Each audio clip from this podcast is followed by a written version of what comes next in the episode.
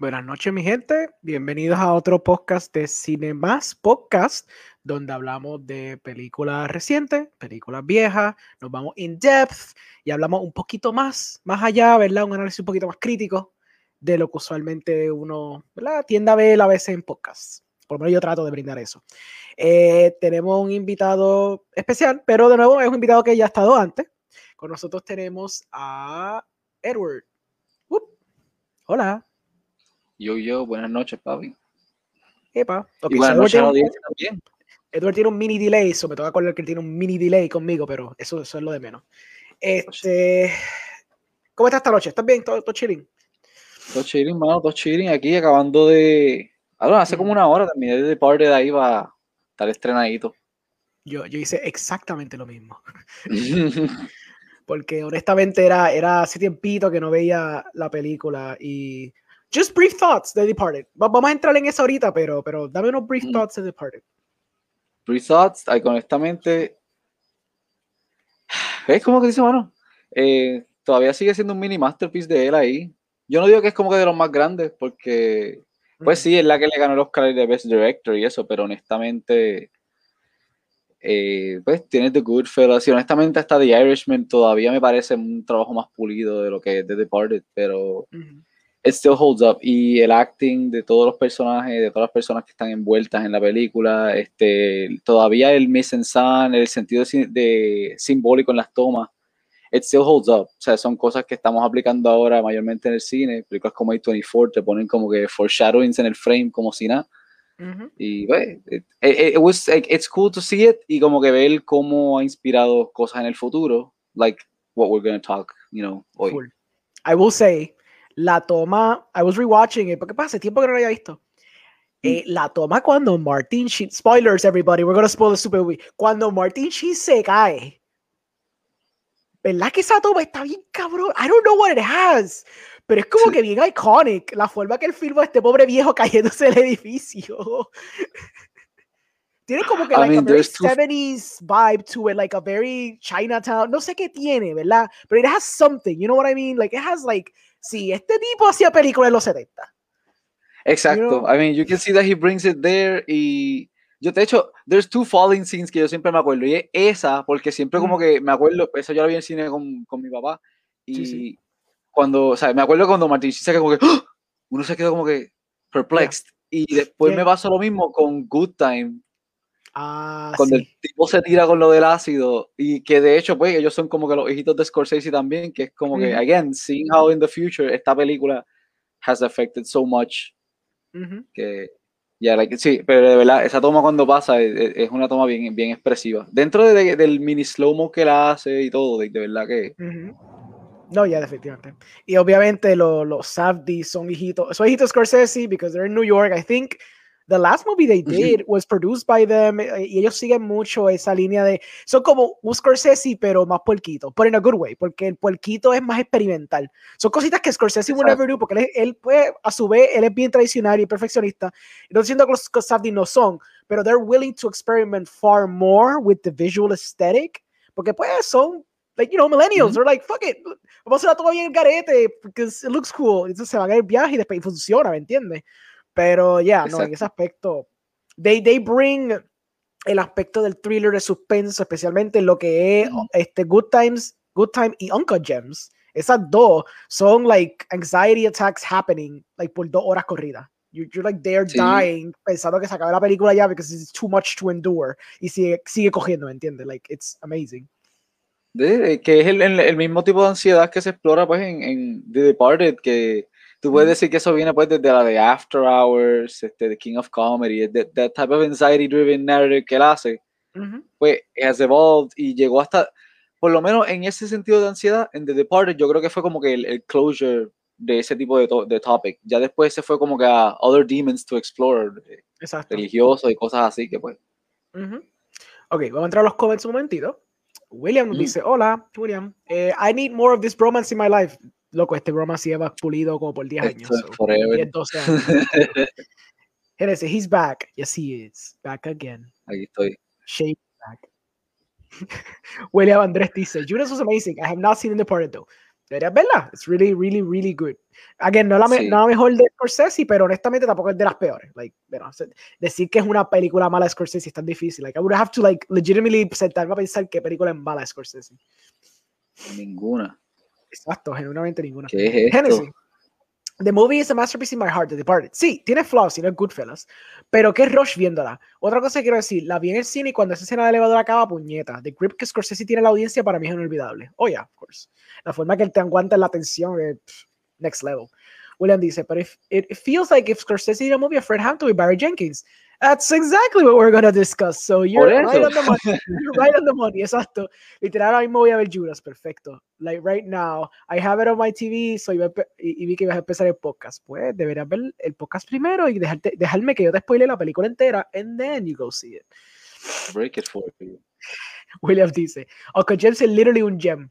Yo creo que con todo mi corazón y How We Trust. I like that. Eh, mi gente, si tienen preguntas, si quieren mencionar algo de lo que estamos hablando, quieren pararnos en cualquier momento, nos dejan saber. Eh, ok, vamos a entrar entonces. So, sale esta peliculita que yo hace un buen tiempito, yo estaba esperando con ansias y fue porque sacaron un magnífico trailer, eh, que fue una cosa que tiene, que tiene Warner Brothers y HBO Max y toda esta gente, tú sabes, just AT&T, porque todo eso está comprado por AT&T.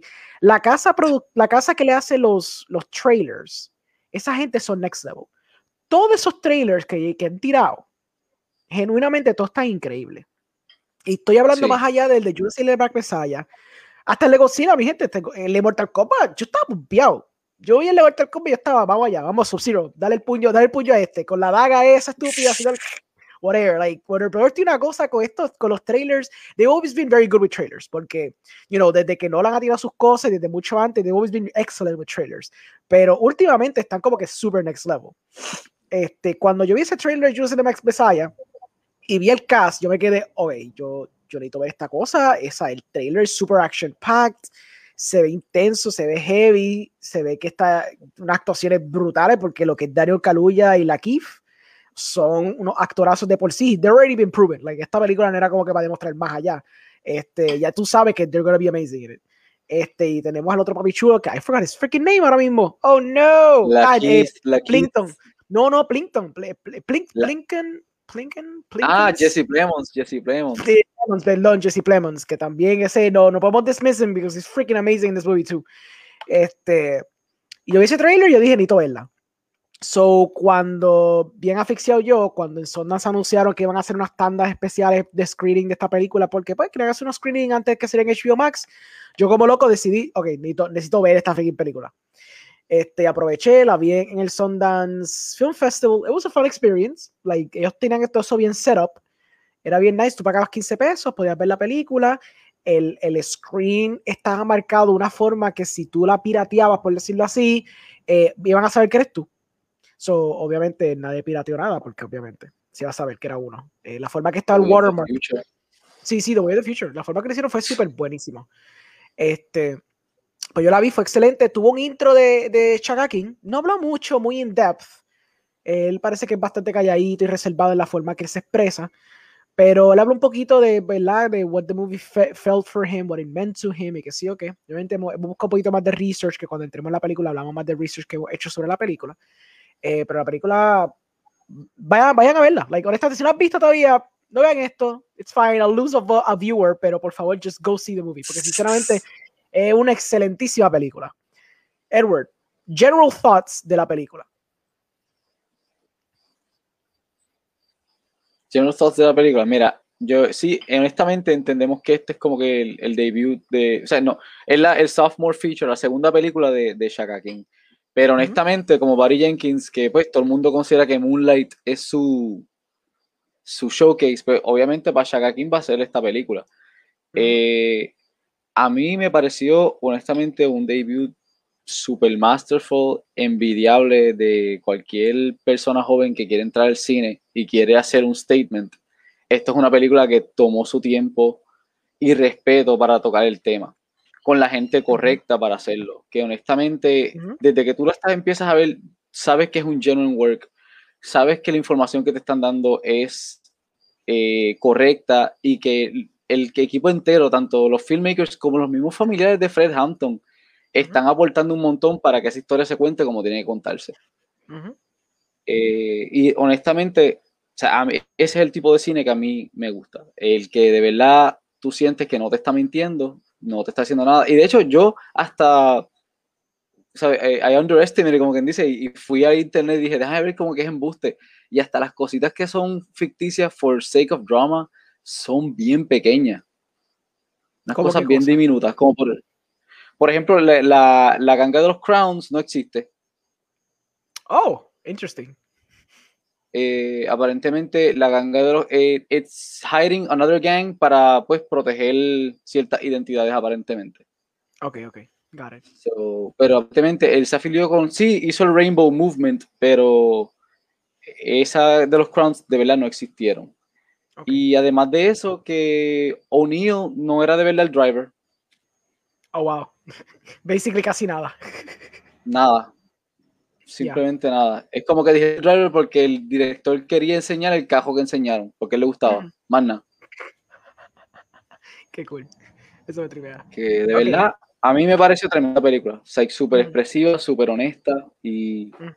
A mí, debería dar una pequeña sinopsis ahí, dile a la gente más o menos qué es, porque si la gente no la ha visto, pues... So, la película de Judas and the Black Messiah se trata de... Basically es un biopic de the last year or so de Fred Hampton y de cómo él estaba en in the middle of the Black Panther movement en Chicago, porque tenía el, el, el chapter en Chicago, y cómo este otro personaje que está, está hecho por la Keith, lo que pasa es que va con el nombre del personaje.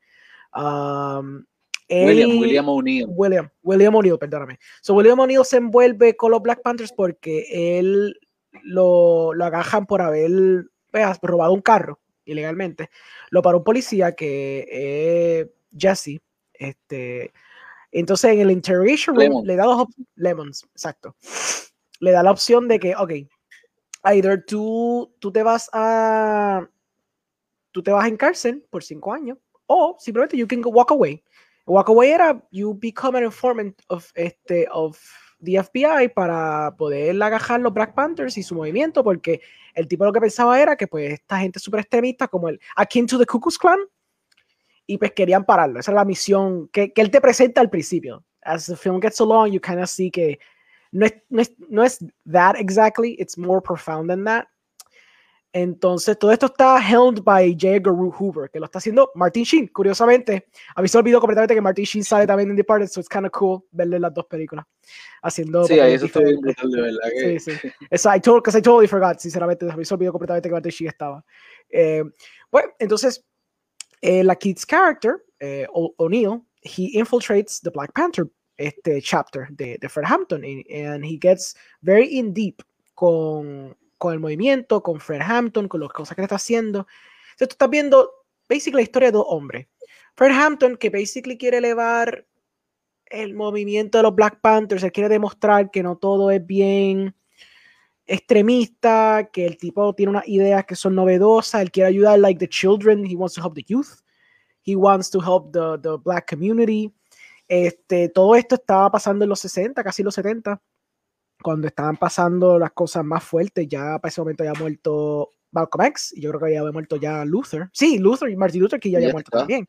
So ya, no es que el movimiento se estaba muriendo, pero uno, o sea, los íconos bien grandes se habían muerto. So ya, tú sabes, esto se está poniendo bien fuerte, bien, you know, bien violento. Y la película lo demuestra muy bien. Entonces, eh, tiene la historia de Fred Hampton, su uprising, cuando conoce la esposa de él, y pues como, como él brega en movimiento. Todo está eh, en el paralelo con el personaje de, de, William, que pues he becomes an informant del FBI y cómo he has to juggle being an FBI informant and being a, a, a, Black Panther. Lo interesante del performance de él es que pues él tiene esa dualidad and you see momentos donde él se ve frustrado por lo que está haciendo, otros momentos donde él se cree el más como que inteligente, porque, ah, I got away with it, ah, soy bien clever, que sí, ok, he juggles that fine line of being like a horrible human being por lo que está haciendo y no teniendo leve empatía por la situación que está pasando. Bien interesante porque él jugó esa, esa, esa, esa métrica y esa, esa that fine line la jugó excelente. tú sabes. Fred Hampton también.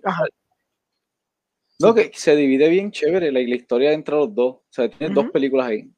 Oh, ya. O sea, tiene, eh, tienes la de, básicamente la de Judas y pues tiene este, el Black Messiah. Y corren las dos simultaneously en Helix de una forma espectacular en la edición, que de verdad, eso es otra cosa que deberían de hablar un poquito más de esa película, la edición, porque es tan corta, honestamente, para todo lo que abarca y se va a las millas. O sea, tú la puedes ver y sentir que dura una hora y media. Y es una película de dos horas sólidas. Y abarca un montón de etapas de la vida de Fred Hampton y de lo que pasó con el movimiento y todo. like, una cosa de que fue it's massive. El scale que, abarca esta película es masivo. Y es verdad, como tú dices, dos horas clean, súper, súper sencillo, nada super fancy. It gets to the point, it's very efficient in its editing. Este, y pues la película se desarrolla así. Él tiene el conflicto, el Judas character, literalmente tiene conflictos con lo que está haciendo. Y pues, you know, the Black Messiah character is, you know, doing what a Black Messiah character would be. He would inspire people, lo ayudaba, les daba uniting, todas esas cosas. Entonces, pues llega the inevitable ending, spoilers, they kill Fred Hampton. Obviamente, pues we'll get, we'll get into details de la forma asquerosa que lo matan. Este, y pues nada, lo, lo mataron. Eh, William O'Neill siguió siendo un FBI informant for like 20 plus years después de todas esas atrocidades que pasaron con los Black Panthers. Y at the end también le pasa algo, pasa justicia realmente, like at the end, pasa justicia. Um, eso está, eso está bien ambiguo, ¿qué pasó ahí? Pues he, he kills himself porque la, la, la, culpabilidad se lo comió vivo, porque él hizo Pero es que eso es bien... Ajá. Ajá. Pero yo vi el interview de eso, pero yo estaba leyendo y decía que, eh, que, la película actually takes a subjective view de decir que él se suicidó. Oh, ok. Pero él estaba cruzando una calle. Él estaba cruzando una calle y le iba a hacer aparentemente unas cosas y un, una huevo pasó. Sí, aparentemente lo que estaban diciendo es como que it was too obvious de que como que he walked in, but it could have been an accident porque de verdad ah. él dijo que lo, de, lo que pasó con los Black Panthers, él no sentía ninguna afiliación. Que de hecho, eso es otra cosa de la película que sí eh, es un poquito mezclado.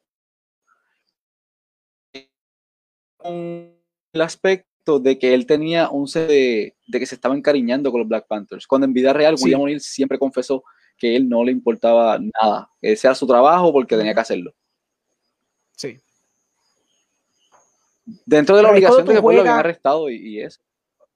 Pero es cuando, te, cuando tú juegas con, con, la cuestión de, tratar de crear un personaje empático, porque la cosa es que si tú, from the get-go, you put him as the type, like a villain, sin poder tener algún tipo de redemption, pues va a estar bien difícil poder tener un poquito de, de duda de si, si él se siente culpable por lo que está haciendo. De, Chaka King aprovechó to try to humanize him, which I think was a good idea it was interesting porque la película could have easily played him as the like the evil guy, pero el pues, his, his idea of trying to make him a little more nuanced que eso, y no tan stone cold, I guess was more was kind of interesting con un approach.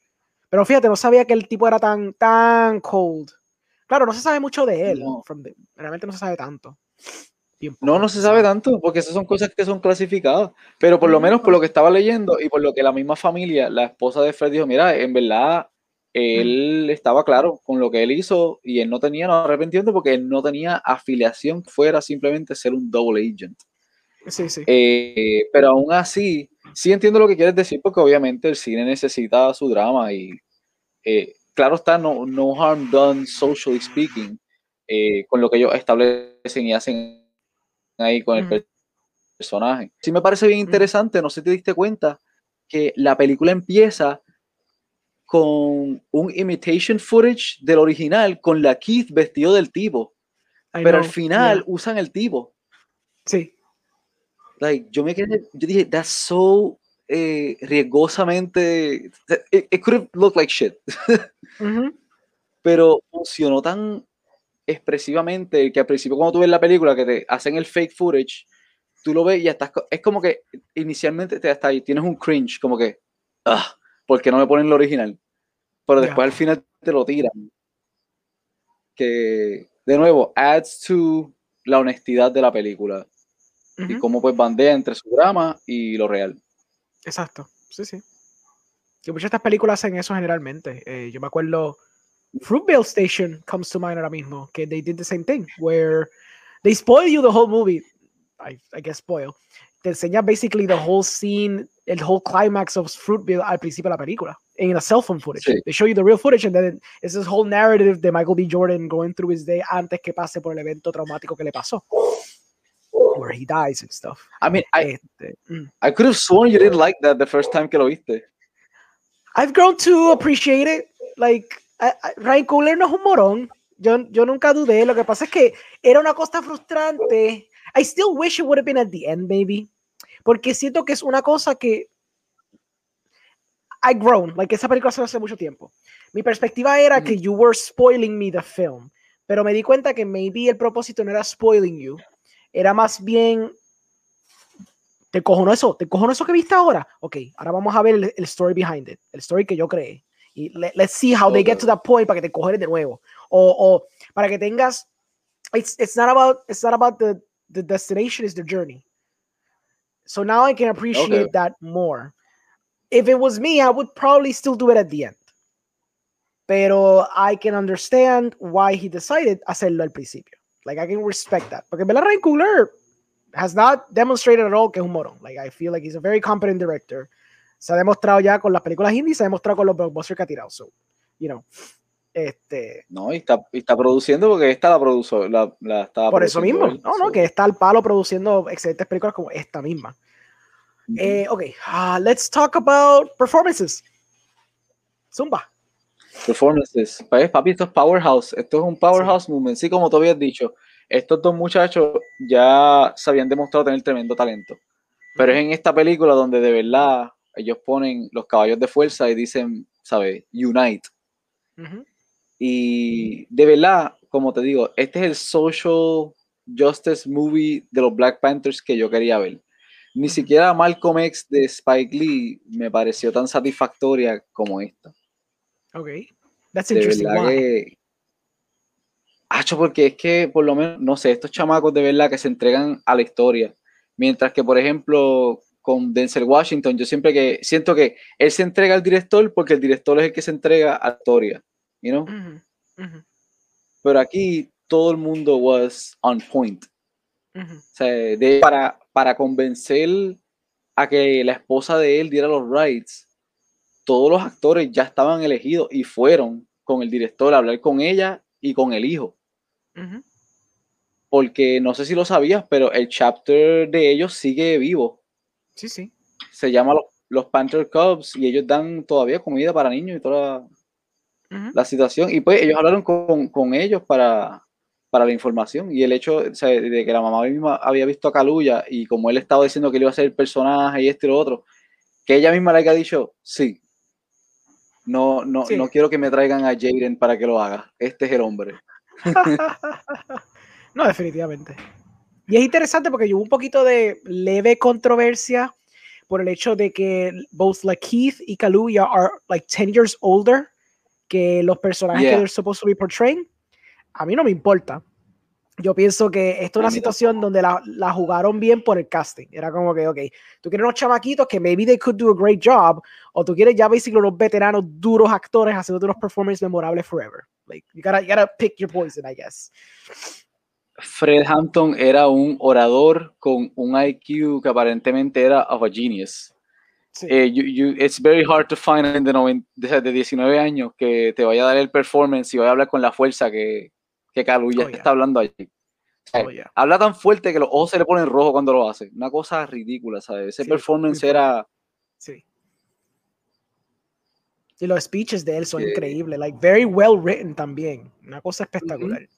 Este, what about what about our our boy, our boy Jesse? La Keith. Ah, Jesse, Hacho, mano. Jesse, Jesse, no como te dije. la Keith, es la Keith, pero pero es que no he visto el cariño a, a Jesse que se merece, considerando que we've been following this guy specifically por como casi 7, 8 años, yo creo, una cosa bastante tiempo llevamos. I mean, el chamaco estaba en The Master. Este, a mí no me gustó mucho, pero pues estaba en la nueva de, de Charlie Kaufman, que a pesar de todo, Ah, los sí. performances fueron muy buenos. o sea, él hizo su trabajo bien. Él estuvo en Black Mass. Y lo he visto en Black Mass también. ¿Te acuerdas? Que we were like, ah, este tipo bien duro, sigue estando bien brutal, porque habíamos visto algo antes, creo que fue The Master también, y de pronto está como que, this kid, he's going places. Es que no, no lo acaban de coger en algo grande. Y eso fue ya hace años. Sí, sí. Que hace años ya. Que es bien funny como estas películas todas se unen, estos actores salen en las mismas cosas. Porque yo estaba leyendo que en The Departed, eh, Nicholson está based en Whitey Bulger. Ok. Que es Black Mass. Sí, por eso, exacto. Sí, sí. And they actually make Black Mass. estaba allí. Por eso, exacto. Pero esa, pero sí, ese chamaco de verdad se ha demostrado, como te digo, él es como que el not gluten free Leonardo DiCaprio. Al punto que reemplazó a Leonardo DiCaprio en la nueva película de Scorsese. Yo soy you guys know, porque no, si no lo sabían. Fun fucking fact, eso no lo sabía.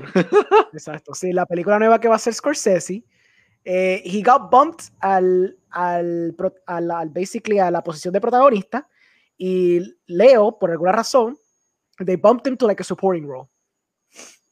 Sí, porque él quería eso, ¿verdad? Algo así. Sí, yo creo que era que él quería, o parece que maybe scheduling conflict, aunque lo dudo, porque, bueno, no, you know what, puede ser un scheduling conflict, porque yo creo que Leo está haciendo la otra película para Netflix, so maybe, sinceramente, eso. Y también está cool porque le están dando la oportunidad a Jesse a resaltar porque él siempre ha estado en supporting, no le acaban de dar like a, like a starring role, y pues, hopefully, esta sea el, starring role, y con Scorsese in the helm, que estoy seguro que lo lleva yendo hace tiempo diciendo con ansia, I want that kid, that could be my next ugly Leo. Es que ahora que me acuerdo, él sale en The Irishman. Ajá, por eso que te digo. Y ya, ya él sabe. El hijo, el pescado, se olvidó parte del pescado. El pescado, loco, la escena del pescado. Ay, Dios. Y la Kif también, la Kif. That kid, man, se sigue votando en cada cosa que hace. A mí me gustó un montón, pero yo no pienso que, que o sea, a mí me gustó y de verdad, siento que le está metiendo el 100, pero a pesar de todo, pienso que Kaluya overshadows bien fuerte. y hasta Plemos mismo haciendo lo que hace. sí. ¿Sabe? Eh, digo, y no es que no tiene nothing to play with, I guess porque si vemos a William O'Neill parece una persona bien stoic, so no, no era fácil hacerlo y hacerlo empático también pero... No, era una, era una situación aquí se vuela demasiado yo. creo que también el problema puede haber sido que, I mean, Kaluuya has the meteor role, porque es Frank Hampton, y tiene the meteor dialogue. Entonces, la Keith lo que está, lo que tiene realmente es que he's supposed to play the Judas character throughout the whole movie. So basically, su mode es, haha, I'm screwing up the Black Panthers. Me siento mal de lo que estoy haciendo. Haha, I'm screwing the Black Panthers. Me siento mal de lo que estoy haciendo. Y that's kind of like la única, la única barra que él tiene y la único, el único shift emocional que él puede tener. He can't, he can't have anything else because that's kind of his character. Mientras el personaje de Kaluuya, Fred Hampton, he can have range, he can be pissed, he can be happy, he can be sad, he can be frustrated, he can be inspiring, he can be como que todo chavado, ¿me entiendes? Puede tener dimensiones to him. Y es verdad, tú dices hasta el, el de Jesse Plemons, su personaje por lo menos se ve que tiene un poquito de dualidad porque el tipo quería eliminar a los Black Panthers porque él estaba convencido que eran extremistas akin to Ku Klux Klan, pero exacto. No era comparable a J. Hoover, que lo está haciendo Martin Sheen, donde J. Hoover was basically a, a, sadistic monster que pensaba que, pues, tú sabes, esto eran subhumans y querían matarlos a todos. So, había un poquito de dimensión y ya tú ves un poquito de conflicto with superior y donde él piensa, well, I don't want to do it for those reasons because I'm not a racist. I just don't like extremists. Pero I don't want to like kill them because they're black people. O sea, tuve un poquito de range también de eso because he is like Exacto, porque por lo menos mm. él, like, la escena donde él está con Martin Sheen y Martin Sheen lo dice lo de su hija bebé. Sí. Yo quería vomitar. O sea, sí, es muy fuerte. Yo decía, o sea, y por eso que te digo que la Keith tienes un momento y la cámara lo sigue y ¿sabe? El, el body language de él está tremendísimo cada vez que está asustado, que está bregando con lo que hace, eh, que está sino hatching el plan, es tremendísimo. Pasa que pues, él no tiene como un highlight moment. I suppose que hasta Martin Sheen, cuando le dice a, a, Plemons, ah, ¿cómo está tu bebé?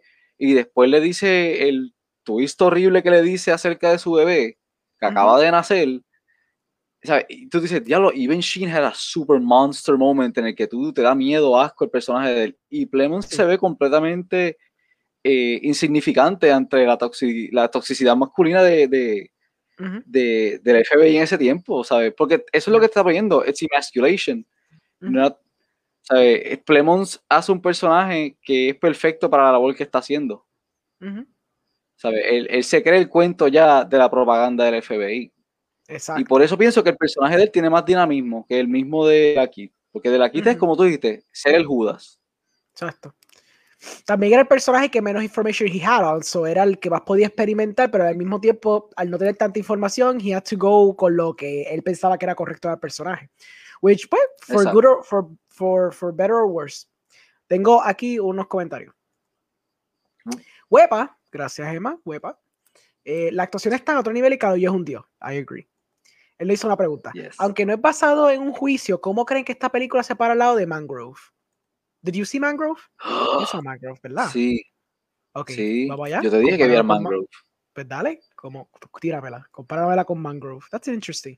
Ok, gente, para Mangrove, por si acaso, es una película que hizo Steve McQueen, que es parte de una antología de cinco películas que él hizo para Amazon Prime sobre la comunidad afrolatina.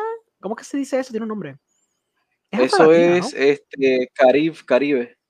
Caribe. Son afrocaribeños. exacto. Afrocaribeña en, en Great Britain en los 60 y 70, donde estaba pasando, pues, ¿sabes? Esto, issue de raciales y qué sé yo qué. Mangrove esencialmente es Trial of Chicago 7, pero allá, donde pasó un incidente donde se dieron un chorro de, de protesters y los querían llevar todos a la cárcel bajo la misma, bajo el mismo revuelo que pasó en The Protest, como pasó con Trial Chicago 7.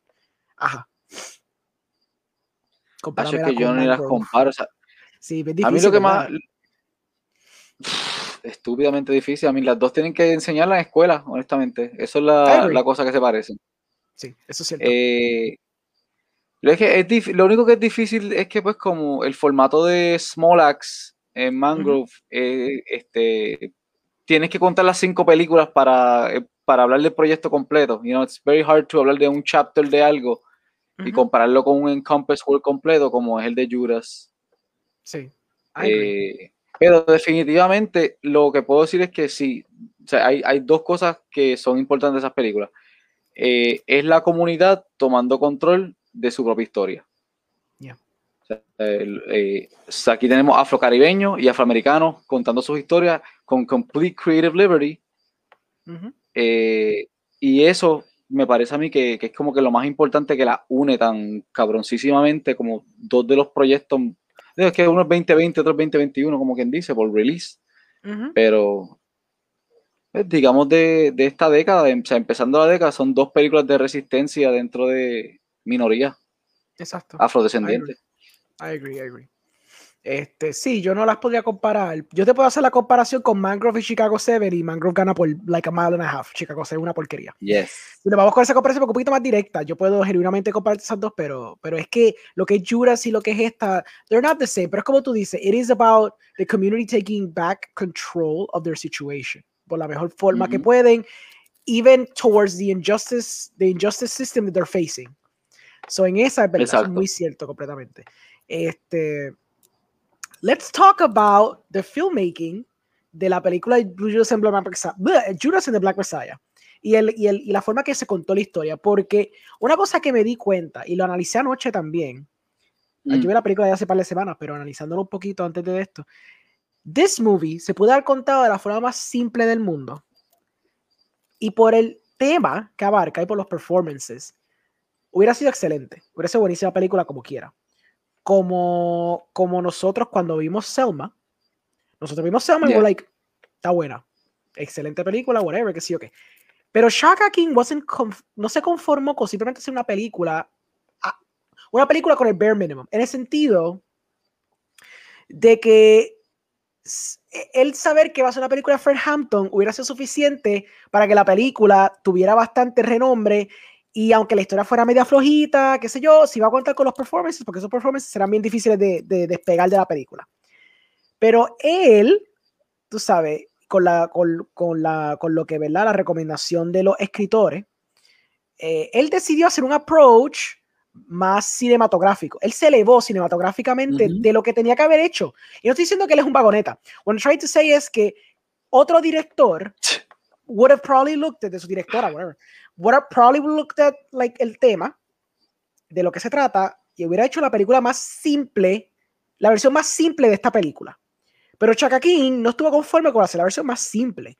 Él le metió caña a la cinematografía, él le metió caña a las secuencias de acción, porque secuencias de acción, mi gente, esto no es una historia ahí de un tipo hablando por tres horas, no, like aquí action set pieces, bien montado, que te da una tensión terrible, o sea, está bien, bien logrado. La edición es excelente, o sea, tiene todos estos elementos, el mise en scène está bien hecho.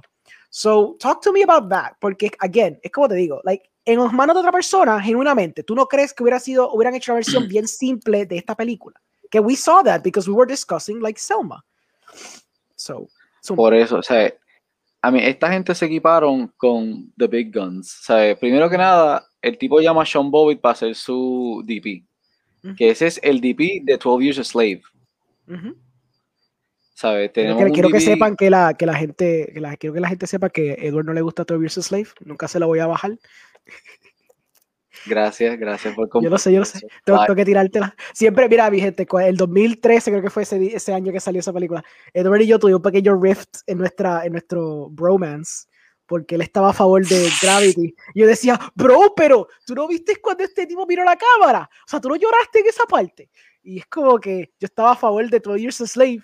Y después cuando vi que ganó el Oscar, yo dije, te lo dije, te lo dije, mejor película del mundo. Y después yo enterarme que ¿verdad? los voters votaron por esa película porque they were like, pues, es una película de esclavitud, tiene que ganar. Y es como ah, ok, si ustedes no la vieron, está bien, mi punto no es válido, gracias, ok.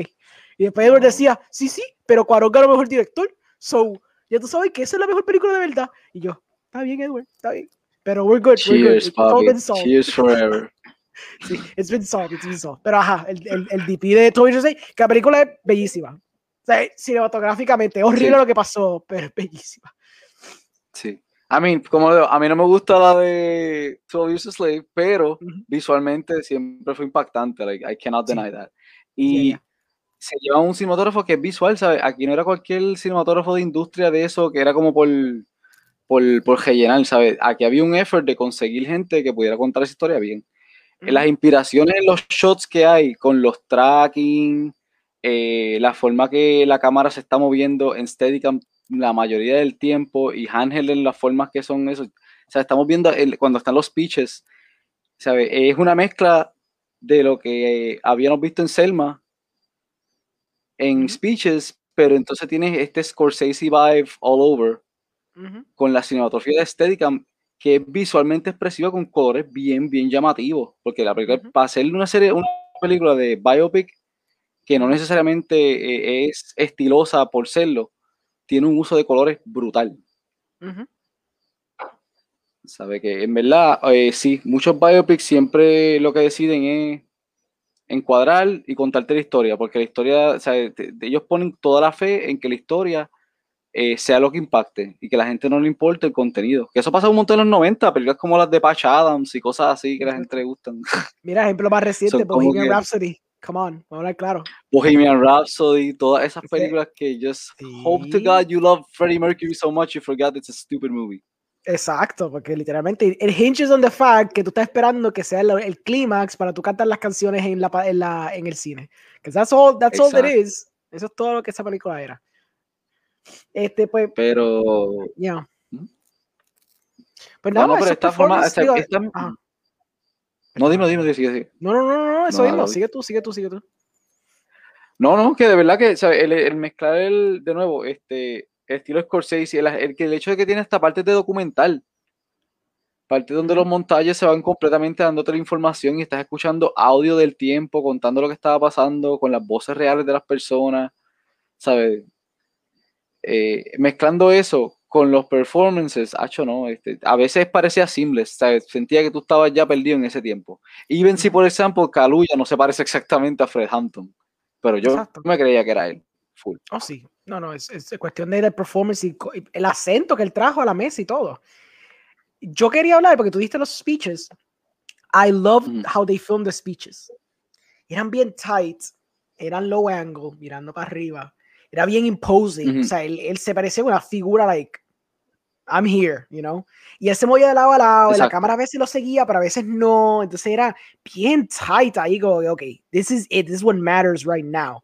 Y si algún momento tenía otra toma de, pues, para tener este, una forma de cortar por otra cosa, era un super wide. Pero nunca era como conmigo, no, era simplemente bastante pegadito. Era bastante interesante eso, me gustó un montón. Um, como tú dices, el uso de estérica, el uso de movimiento de cámara, eh, era bien, era bien impresionante. y tiene los Scorsese vibes que tú dices constantemente. Um, the way que tienen el, el, shooting scene en el headquarters de los Black Panthers was very akin to, to Scorsese. Y decimos esto constantemente because the way it was pitched era, we're going to do a biopic de Fred Hampton, pero vamos a hacerlo como si fuera The Departed.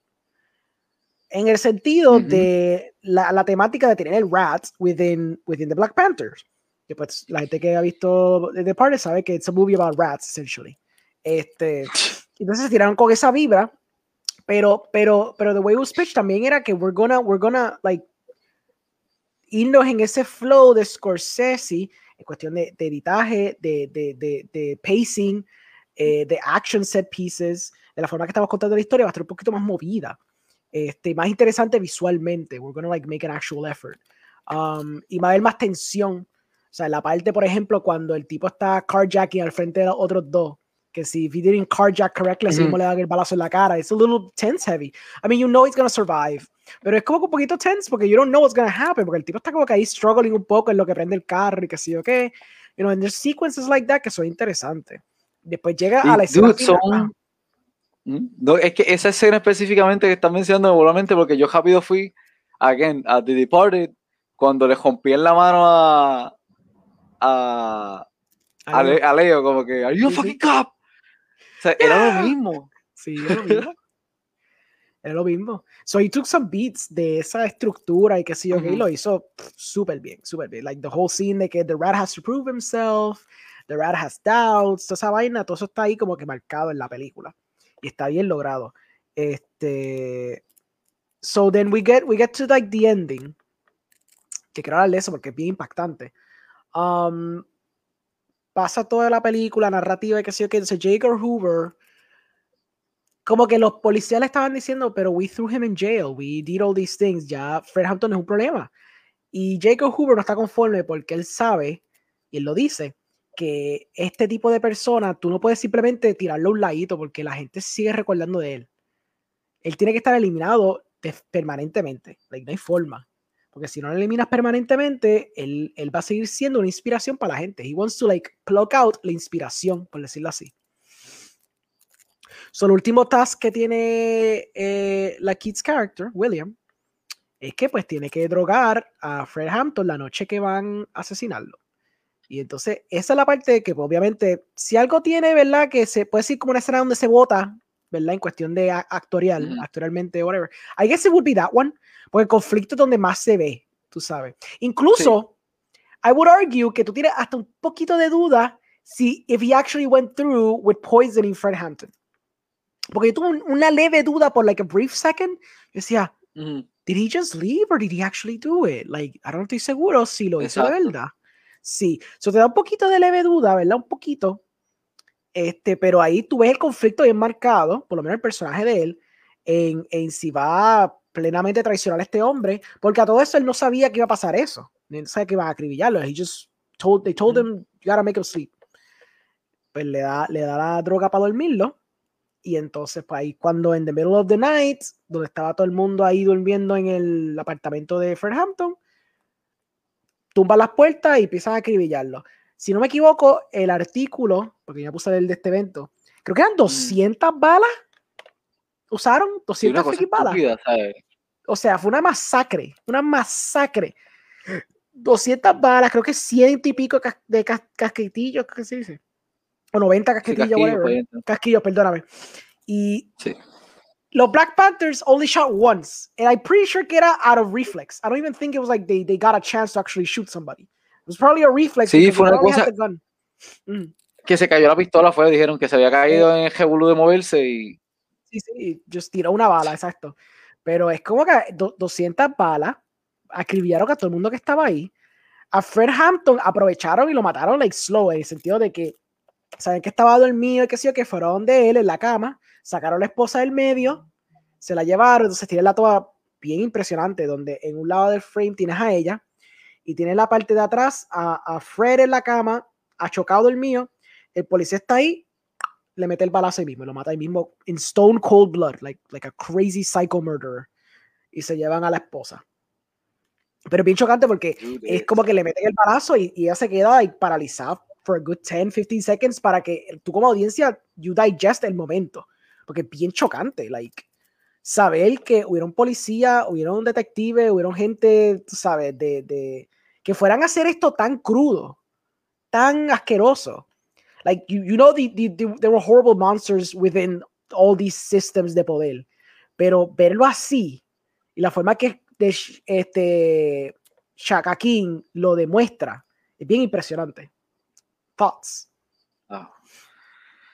Mano, en verdad, ese ending, sea, de todo, los framing de lo completo, de cómo ya están haciendo, de cuando ellos entran por la puerta y todo el movimiento, o sea, del momento que ellos están en el apartamento y este muchacho le dice que le va a dar la cerveza, que es la que tiene el sedante para tumbarlo, uh -huh. ya ahí hay un build-up de silencio perfecto hasta que la primera bala sale. Uh -huh. sí, y lo que me pareció bien, que cuando yo lo vi, yo al principio estaba como que Claro, cuando hicieron la toma de, de ella uh -huh. y al lado está el, este, el background donde pues pasa la ejecución, uh -huh. eh, al principio estaba como que un poco yo, qué raro que lo dejaron como que tan plain para ella. Uh -huh. Como que otra película hubiera dicho, qué sé yo, que she flinched cuando estaban las balas y qué sé yo. Y también leí que hubo mucho debate con esa parte. Y literalmente fue que ella misma, la esposa, dijo no, o sea, cuando lo, le dispararon, y ella sigue diciendo, when the chairman was shot, when the chairman mm -hmm. was shot. O sea, de esa forma, como que bien objetiva, como que, sí, mira, y me pararon, me echaron para el lado y yo no lloré. Sí. Y I can only imagine qué difícil tuvo que haber sido para el director, como que, como no uso emotion, pero pasa algo anyway. Exacto, sí, eso está complicado. Sí, porque in the, end, in the end, movie, es una de esas cosas donde tienes que jugar eso. Y no, y no, es por ser clichoso, porque es que tú, tú, tienes cierta narrativa, tú tienes character arcs, tú tienes character threads, tú tienes cosas que quieres contar, que aunque quizás no pasaron en vida real, fíjate, no sabía eso. I didn't know she didn't cry tampoco. Porque pues contra, tú sabes, it's pretty freaking horrible lo que pasó. Este, sí, no, es que, pero era demostrando la fuerza del momento, o sea, la uh -huh. realidad, porque no sé, a veces uh, siempre esperamos eso, hay lágrimas y como cosas bien dramáticas, pero la muerte uh -huh. de él no es trágica, es, es, como que es simplemente sucia, ¿sabes? Uh -huh. it's, it's, foul play, ¿sabes? No, oh, yeah. Ellos hicieron trampa y es como que más corajiento que sentimental. Uh -huh. Sí. Muy cierto. Este, pues ya, um, ¿qué más podemos discutir? ¿Is there anything you want to mention de Judas que, yo, que a mí se me ha tosteado? Que tú encontraste interesante o whatever. En verdad, como te digo, se va bien straightforward con lo que quiere decir y te informa de algo que, que, tú, que, uno no sabe, porque de nuevo, siempre hablan de los rising of movements y cosas así, pero esta película, cuando yo la vi, yo la comparé con Red Dead Redemption. ¿El 1 o el 2? Porque el 2. Okay. Bueno, no, el 1, el 1, porque es como que uh -huh. it's the whole thing of the end of an era.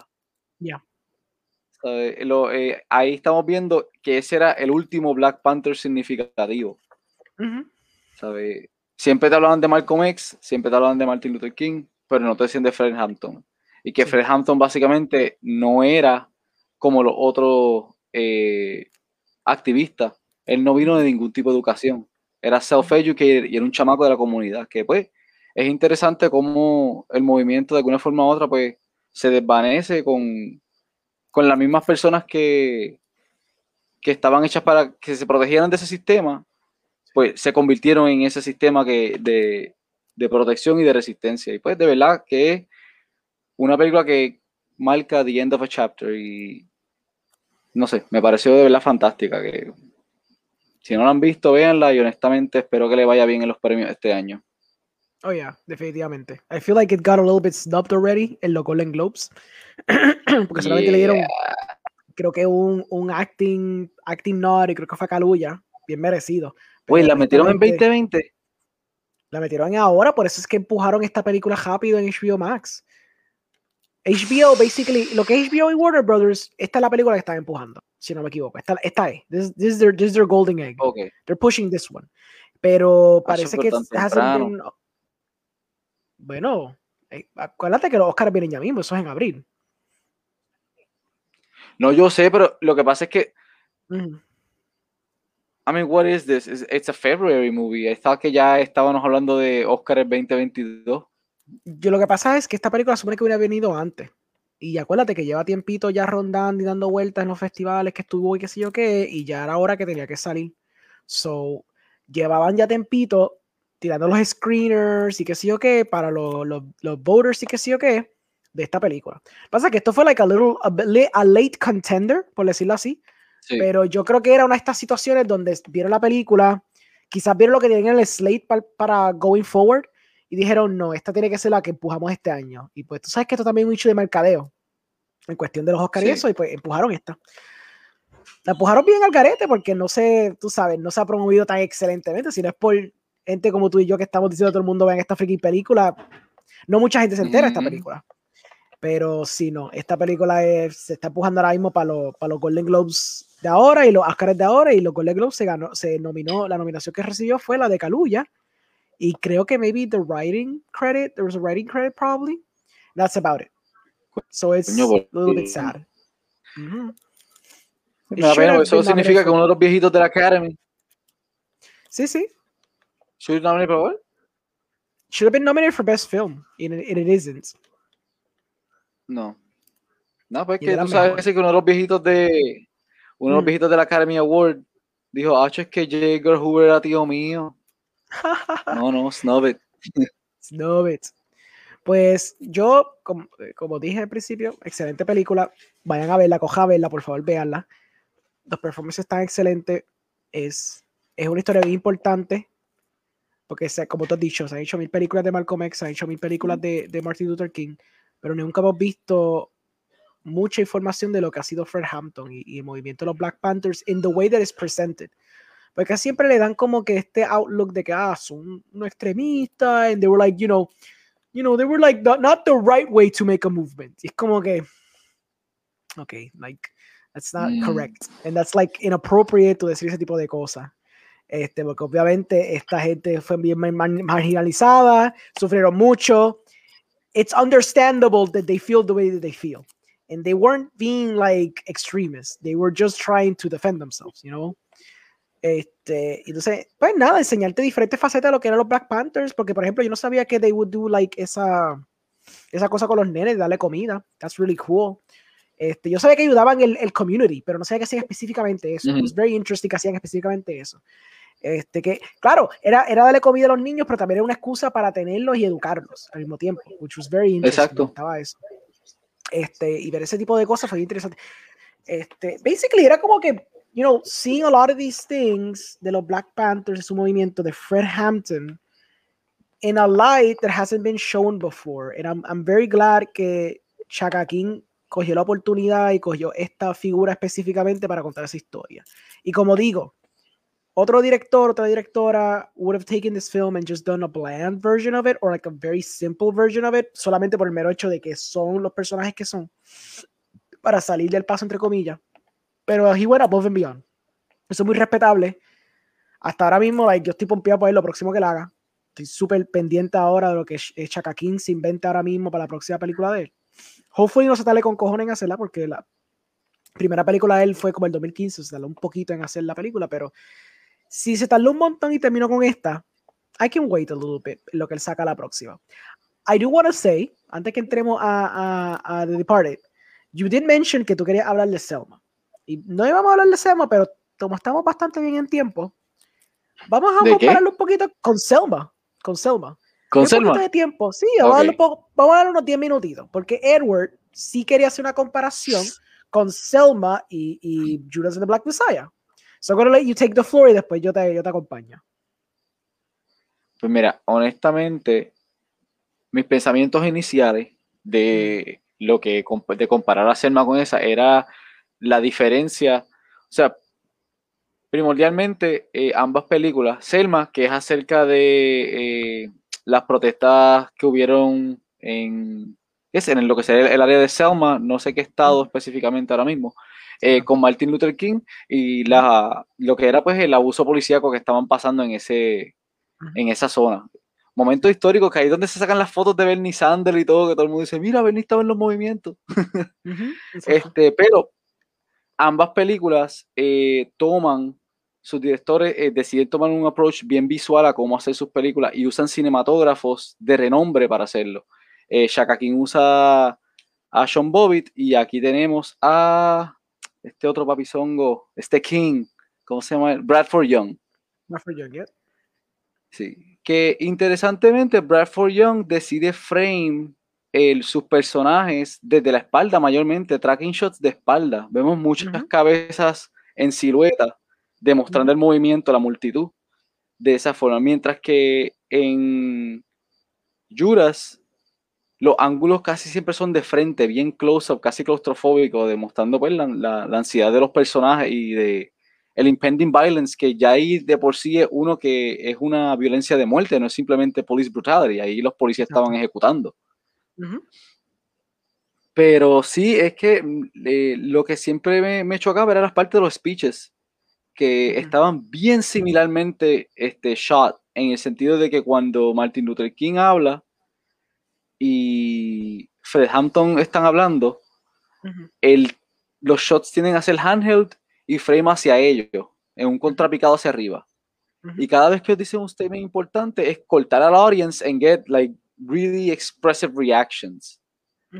Que en verdad, eh, viendo que, que, son técnicamente películas que están basadas en la misma década, es bien interesante como ese framing es el que con el que ellos se mantienen. O sea, que eh, expresivamente es una película que mantiene la cuestión de cuando están afuera, todo es clean. Las tomas son clean, steadicam, eh, tracking. Pero una vez que entramos a los momentos de powerful speech, donde los personajes se tienen que manifestar dentro de lo que, de, después de, del icono de lo que son esta, estas figuras históricas, eh, me parece interesante cómo ahí rápido los DPs dicen, no, o sea, let's get down and dirty, vamos ahí con el handheld, verité, eh, capturar el performance, ahí donde se concentra completamente en el performance y hasta se olvida del subject, es como que olvídate de la película, escucha lo que te van a decir aquí. Sí.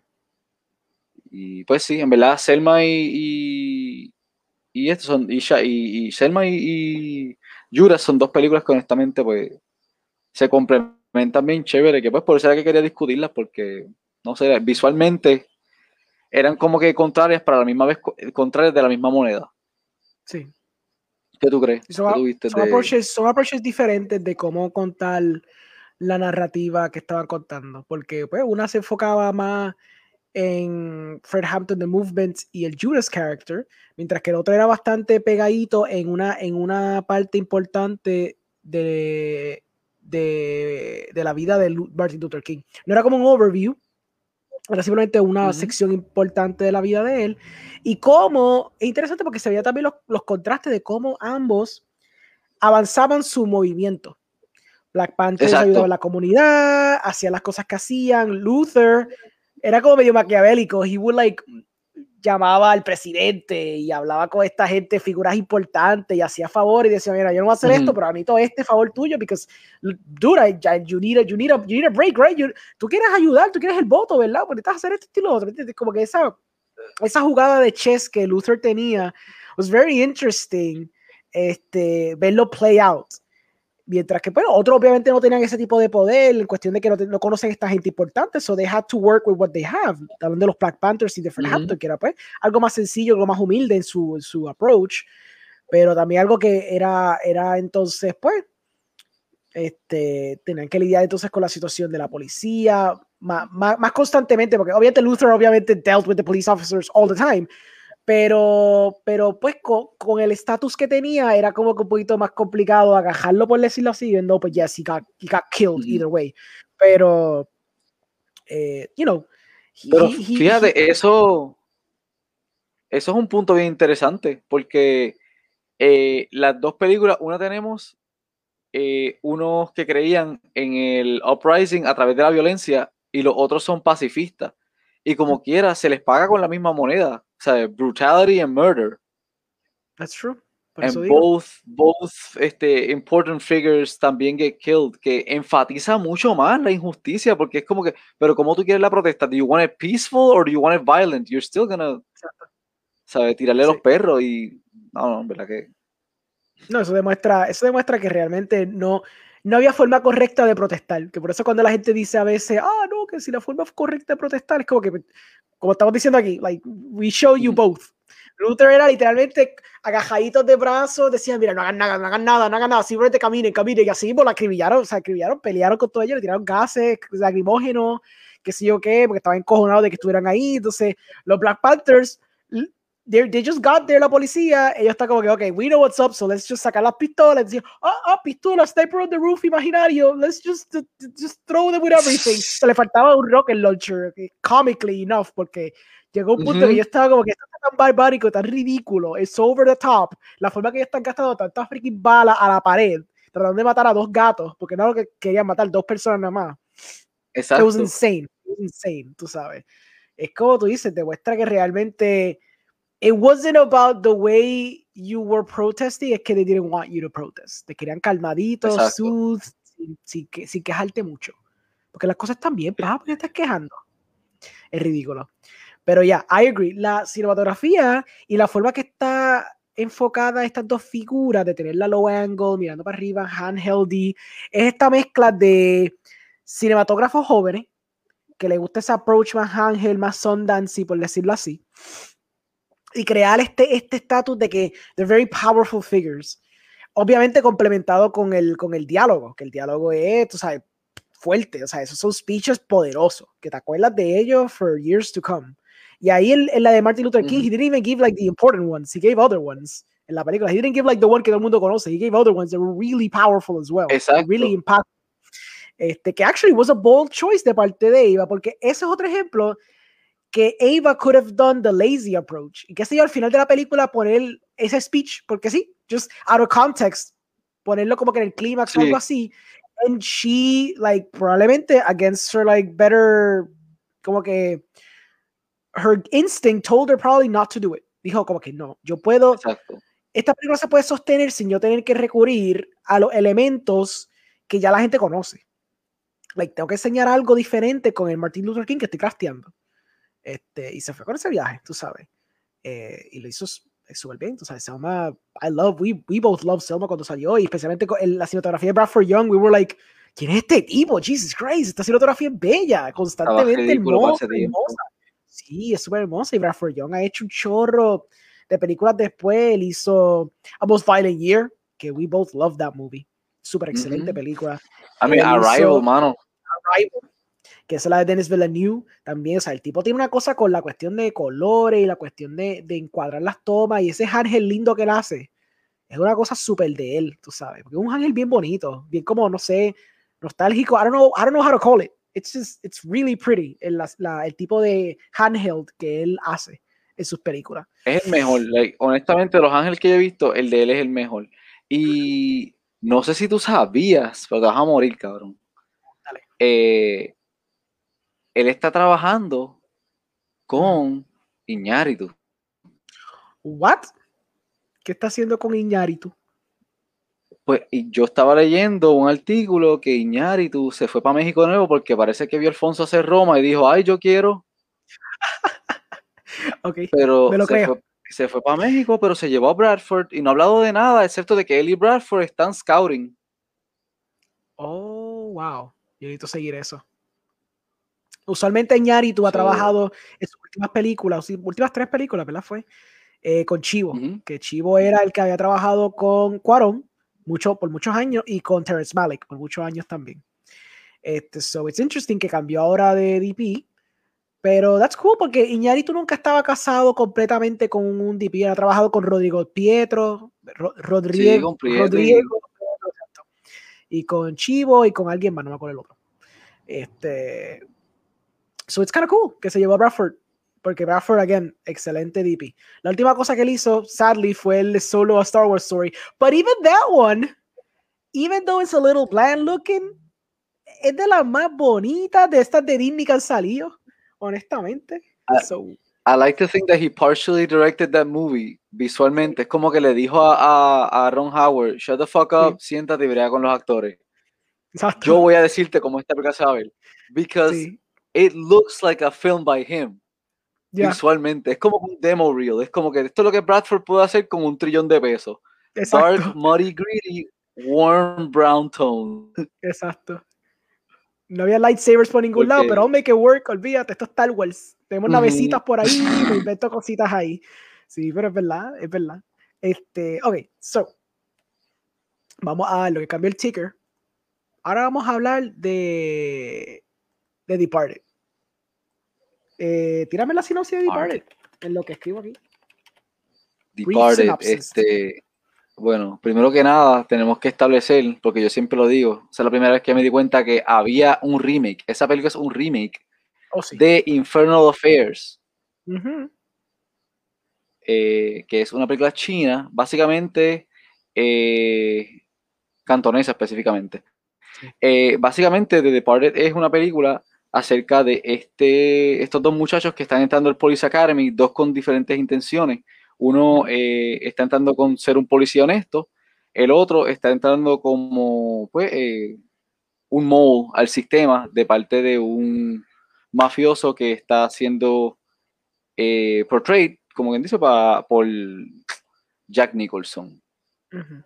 Que todavía para mí es still the best and most fun gangster.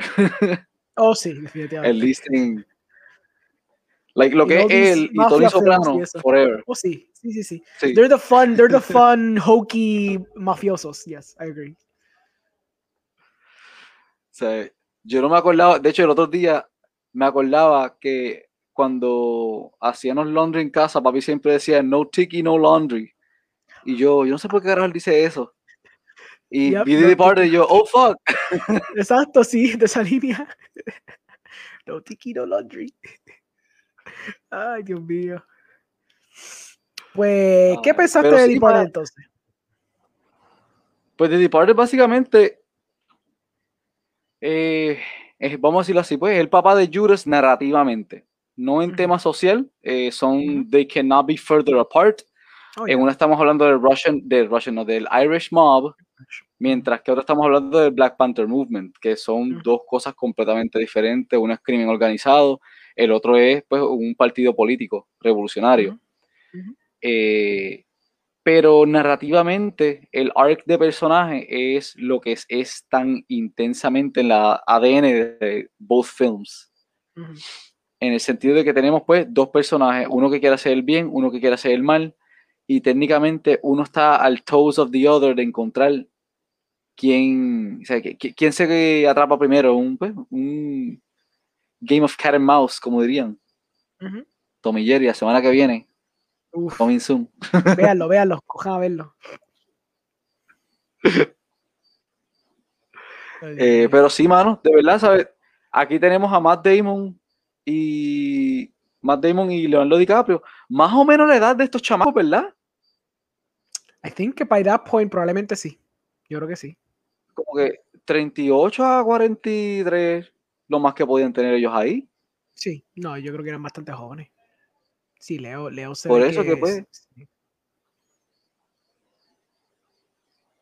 Que esas por lo menos, este, en ese sentido, pues tenemos también dos actores dando powerhouse performance para uh -huh. una película que es concisa por un director que sabe lo que está haciendo full time. Oh. Yeah.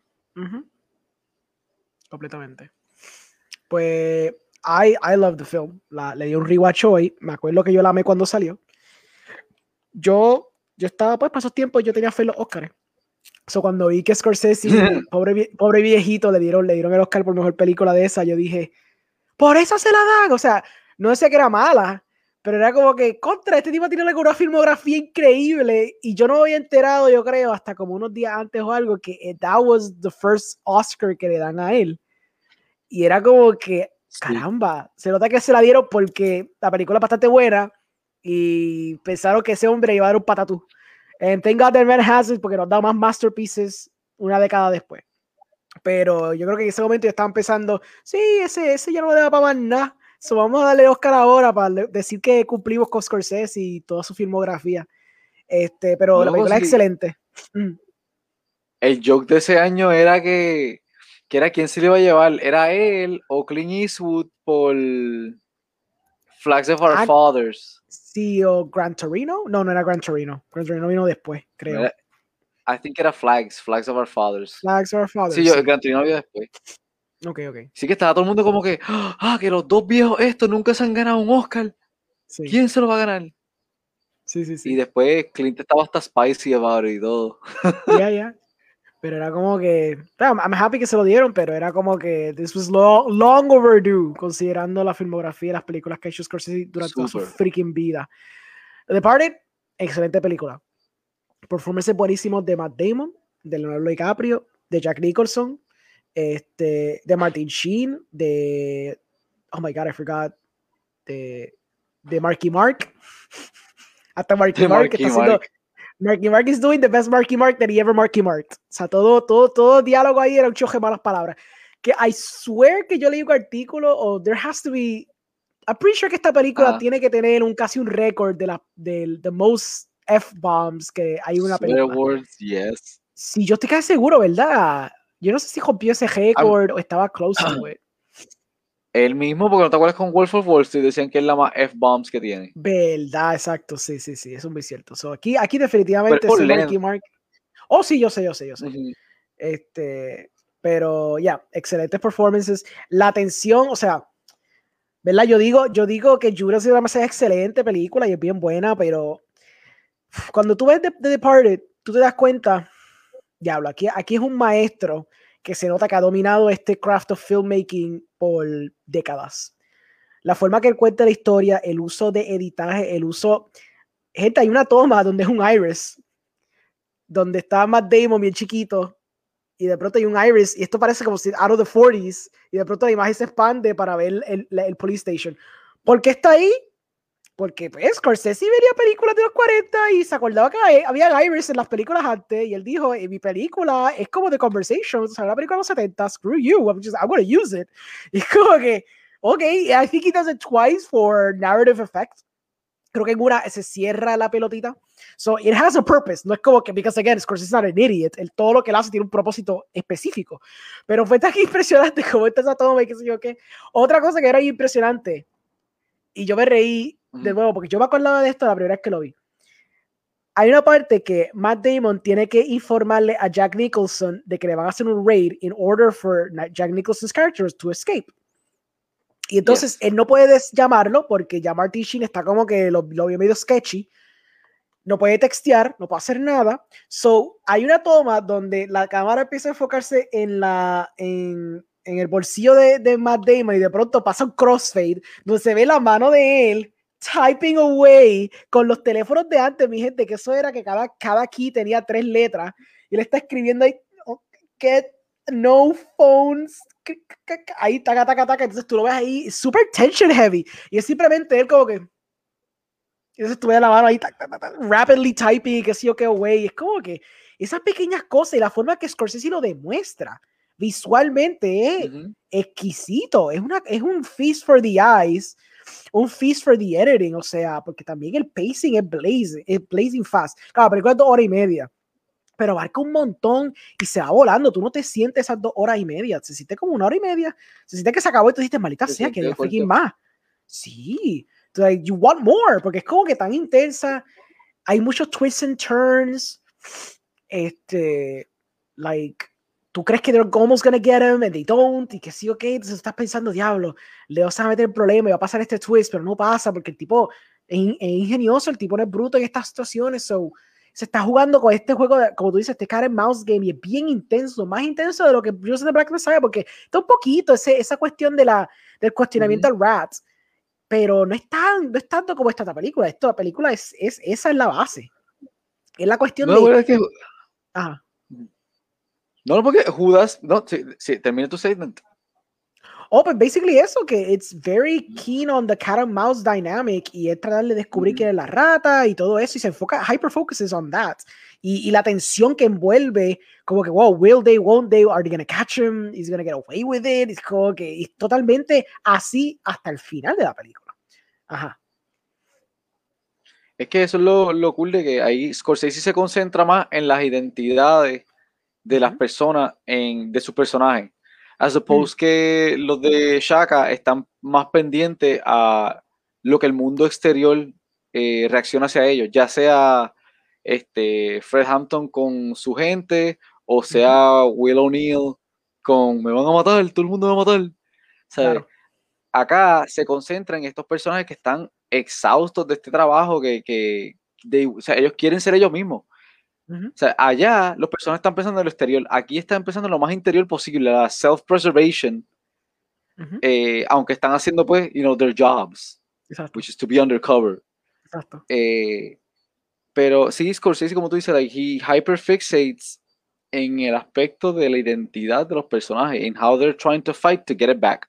De alguna forma u otra. Y cómo, pues, unos fallan y otros, I get there. Exacto. Eh, pero sí, mano, o sea, por lo menos eh, la, la, forma que, que, pues que él se concentra es completamente en que es una película de crimen y está dentro de la vena de lo que él, él ha estado tocando todo este tiempo en his mom movies. Oh, yeah.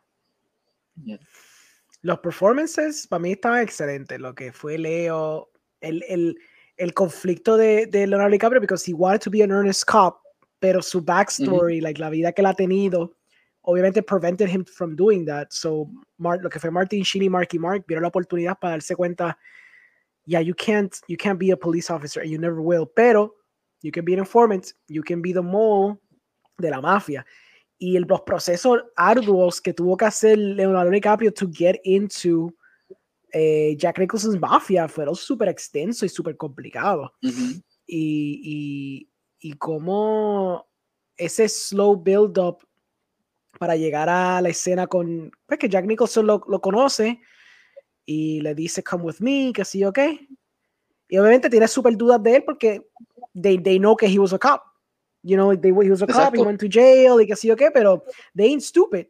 So es como que viene la escena esa icónica de cuando lo pone against the table, like the billboard, the billiard table, y lo tira contra el piso, contra la, contra la mesa de billar.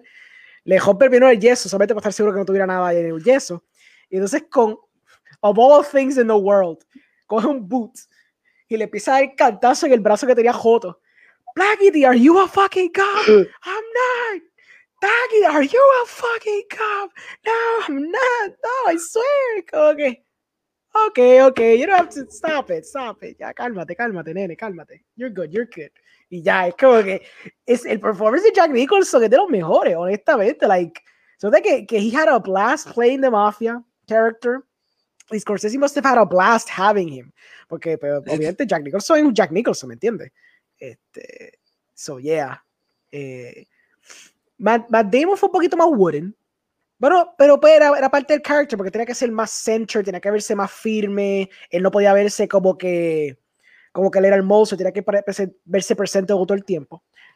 No podía tener range que Leo could afford, could be afforded por la situación en que estaba. Pero aún así, Matt Damon lo hizo súper bien la cuestión de la tensión y lo.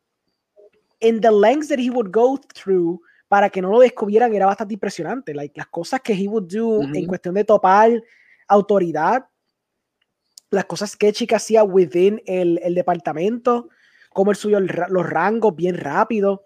Y es increíble pensar que todo esto, todo esto era nada más para él ser un mole dentro de la policía since he was a kid, basically este era el goal of his life. Subir los rangos y, y ser un mole para, para este mafioso, muchos años después. Una cosa ridícula. Este, también tienes performances de, pues Marky Mark es Marky Mark, realmente él está ahí diciendo malas palabras cada cinco segundos, he does a great job. Martin Sheen's character, estaba interesante. Era como que el... el, el, fatherly cop. Exacto, era fatherly cop el Fatherly Cup was interesting, tú sabes, dándole esta cuestión a, a Leo, darle, darle, ¿verdad? Como que guidance para que, para que no me tire las patas y hiciera lo mejor que pudiera hacer. Este, tienes a Baldwin, Que Paul hizo bastante bien, la parte cuando se encojona con el, con el video surveillance man, porque lo puso un bendito, una bendita video camera en la parte de atrás. Era muy interesante porque cada uno tuvo su hothead moments. I, lo, I know que, que, Scorsese loves his hothead toxic masculinity moments. Y es como que te los brindó casi todo el mundo. Todo el mundo ahí jaspándose el puño. Este... Es que todo el mundo tiene un en esa película. todo el mundo tiene un Joe Pesci moment. Oh, ya, yeah, exacto. Un Joe Pesci moment. You know what? I love that. That makes sense to me. Porque pues Joe Pesci se había genio por tantos años que ya Scorsese was missing that. Es como que yo necesito mi Joe Pesci moment. Tienes razón. Yo creo que eso mismo era. Era full eso. They all needed their little Joe Pesci moments. Este, pero ya, yeah, esos performances quedaron excelentes. What do you, what do you think about the performances?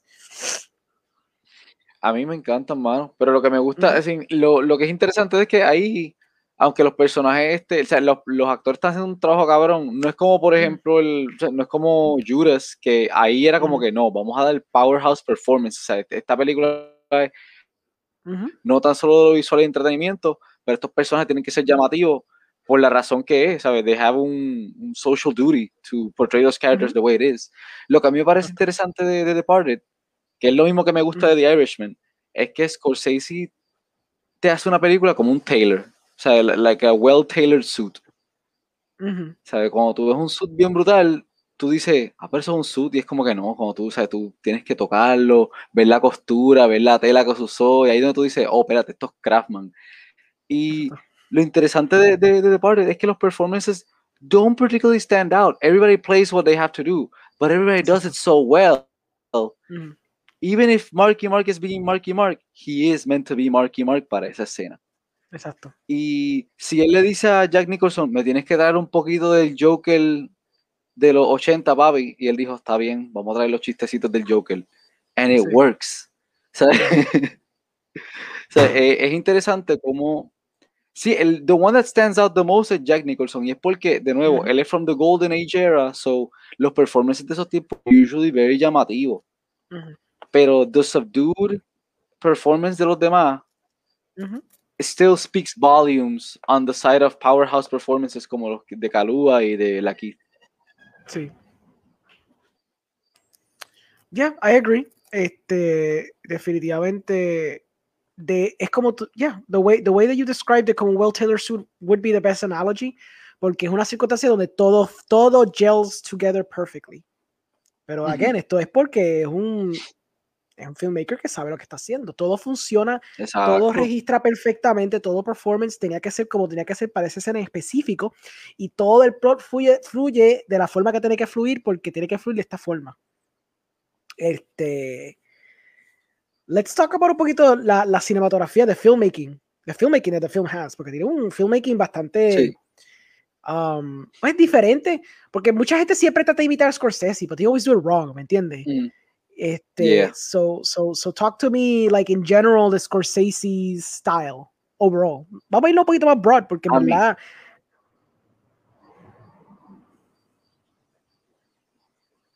I mean, ahí donde yo digo uh -huh. que él, eh, en The Departed es donde menos stylistic, he is like uh -huh. faithful to himself, yo digo, uh -huh. porque no sé si notaste, esa película cortó un montón. Yes, it does. O sea, eh, hay mucho corte. Él no se queda mucho en la misma toma. Like, if anything, la otra película que él tiene que se ve de esa forma, e interesantemente, both are digital, eh, esa y Wolf of Wall Street. Sí. Donde él se mueve por los office spaces o los bar spaces, tac, tac, tac, tac, tac, como que de diferentes ángulos. He just shows you the whole place donde están mm. mientras la conversación está pasando. Interesting. As okay. opposed que las otras de él, no sé si has notado que él siempre está following los characters, ¿sabes? Siempre está mm. detrás de ellos, los sigue, después como que se le va un 180 con follows frontal y después usually como que hay un disparo o algo y ahí él te corta otra cosa y empieza con los quick cuts un poco. Pero a pesar de todo, él deja que las tomas este, respiren. Respiren. Pero como esta vez, como en The Departed es una película que tiene técnicamente cuatro protagonistas, es interesante como él cambia su estilo de edición para decir, o no él, su editora, porque él tenía la misma editora desde que empezó. Uh -huh. Pero como lo dice, como que no, aquí vamos a editar a la Michael Bay, porque there's a lot of shit to talk about. Pero tú no crees que was like a, a, thing of trying to create este kinetic en energy throughout? Porque hasta con la música lo hace. Él tiene estos needle drops bien brutales y de pronto he just drops them. Como que un corte abrupto, eh, corta la canción ahí mismo que se chave. No, sí, pero, I mean, eso es stylistic de él. Tú, tú ves eso de Goodfellas Por y eso, eso. sí, sí. Like, Lo que te quiero decir es en el, en el, el aspect of spaces ahí, como él lo usa los espacios, Ujú. no es tan llamativo como los otros. Porque ahí sí, tú estás en Boston, Sí, entiendo. en esa sí, película. ahí sí. So, you see the other films de él y es como cuando él te dice, we're in New York and you feel New York. You ahí mean. es como que. I mean, you know, it feels, I guess que una, una forma para que no suene negativo es como que es más humilde, pero trata de ser más maleable para el tipo de audiencia que se estaba encontrando en ese tiempo. Ok. Applies that again en Wolf of Wall Street, que técnicamente esa es la película de The Kids Like, you know, de, de es la que a los le gusta porque tiene a Margot Robbie, tiene drogas. Sí, tiene drogas. Y tiene, y tiene Jonah Hill, pa, Jonah Hill, Jonah Hill. Ay, Jonah Hill, tú sabes, post Superbad, haciendo Exacto, básicamente el personaje de Superbad, pero adulto. Exacto. Pero Scorsese channeled para que, para que le diera una nominación. Como que, you got this, kid. pues fíjate, pensando en Wall Street, ahora te di tu punto de la cuestión, porque obviamente, generalmente, Scorsese lets scenes breathe. Y en esta película es un caso donde he Sí. doesn't. Yo lo que iba a argumentar era que por lo menos en Wolf of Wall Street también there's a there, there's a the, like one of the themes que es bastante obvio, el de overindulgence. So también there is this Yeah. sense de que la película está bloated, es tres horas. So también puede ser una situación donde esa película ameritaba la forma que estaba este, grabada. Otro ejemplo puede ser The Exacto. Silence. Que The Silence no es que it was like an overindulgence, era porque la, la película tenía que ser contada de la forma meticulosamente lenta que se contó. Exacto. Este, pero Departed, pues sí, como tú dices, yo creo que es una situación donde eran muchos personajes, lo cual sí, porque you're juggling two main characters y tienes que jugar las dos perspectivas. Incluso eso pasaba mucho, al punto donde estaba, ese era donde había más Damon explicando algo y de pronto cortaba a lo que, a lo que basically the scene that made, that made the scene that you're watching right now happen. Como, como un flashback, Exacto. estilo medio Nolan, pero no era Nolan porque esa, ese estilo de Nolan no se había definido para ese tiempo. So era como que like a Ujú. jankier Nolan flashback cuts. Este, y lo hacía probablemente maybe to save time, maybe porque era un stylistic choice, ah, maybe era porque quería poder agrupar más cosas en a shorter amount of time, and maybe he realized que no podía darse ese overindulgence, no overindulgence, perdóname, pero sí, como que he couldn't take his time con sus tomas como usualmente él quería, y tampoco le dio cariño al espacio, como tú dices, con Boston. Porque es como tú dices, lo Ujú. único que quizás le da cariño es cuando tenemos las tomas de la, de la ventana del apartamento de Matt Damon, where we see el, el landscape de Boston de una perspectiva como El privilegiada, por decirlo así. Ajá, como una perspectiva privilegiada. And that's kind of like the only perspective you see, aparte de las brief times donde Leo está caminando a visitar sus familias, que es como que tú ves el lado más humilde de, de Boston y que sí que para contrarrestar como que ese high class thing. And I guess que está bastante marcado at the end when they shoot Matt Damon y la toma sube y se ve la toma de la del de los skyline con el con el rat en la esquinita y que sí o qué. Pero yeah, I guess. Pero también maybe that wasn't his focus tanto en esa película, que no, él no quería darle tanto importancia al espacio, porque maybe pensaba que era más importante como que hyperfocus en esta dinámica entre estos dos personajes, y como son dos personajes, y juggling two characters, es un poquito más elaborado, complicado. Maybe por eso se prestaba a que, a que tuviera que cortar la forma que lo cortó. A mí no me molesta tanto, No, sí, a mí- porque even, even No, the way that he cuts it, No, dime, dime, dime, dime, se termina. Ah, okay. But in the way that he cuts it, I don't mind. Like, porque again, he does it in a masterful way, ¿no? es Una, no se siente puerco. Ujú. No se siente que, que cortó cosas y left it on the cutting room floor, floor, ¿me entiendes? Todo se contó como tenía que contarse y los momentos que, que requerían una pausa bien importante, pues por lo menos se las dedicó. Tampoco fue una cosa horrible o algo así que se notaba que como que algo sketchy pasó en the editing room o algo. Se nota que le dieron break a hacer lo que es su película. So, en esa se, esa, esa la doy. Pero ajá.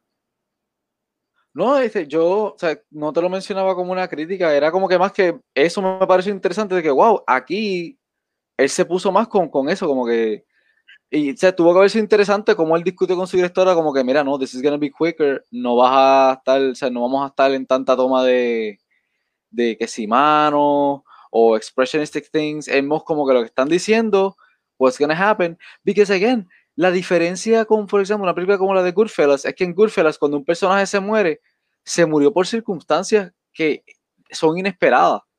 Pero aquí, en The Departed, it's just a race against time. Because everybody can die at any moment. O sea, lo que está pasando aquí es que nobody wants to die or nobody wants to go to prison. Nobody wants to get caught and put their lives in danger.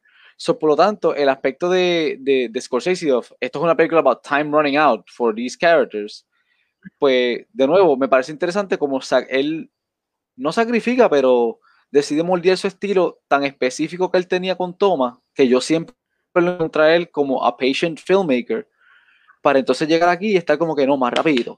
Y The Departed no es una película que tú te sientas y dices como que, ah, voy a ver una Scorsese. O it even starts with a really bombastic Irish rock song. Que, tú que lo usó dos veces.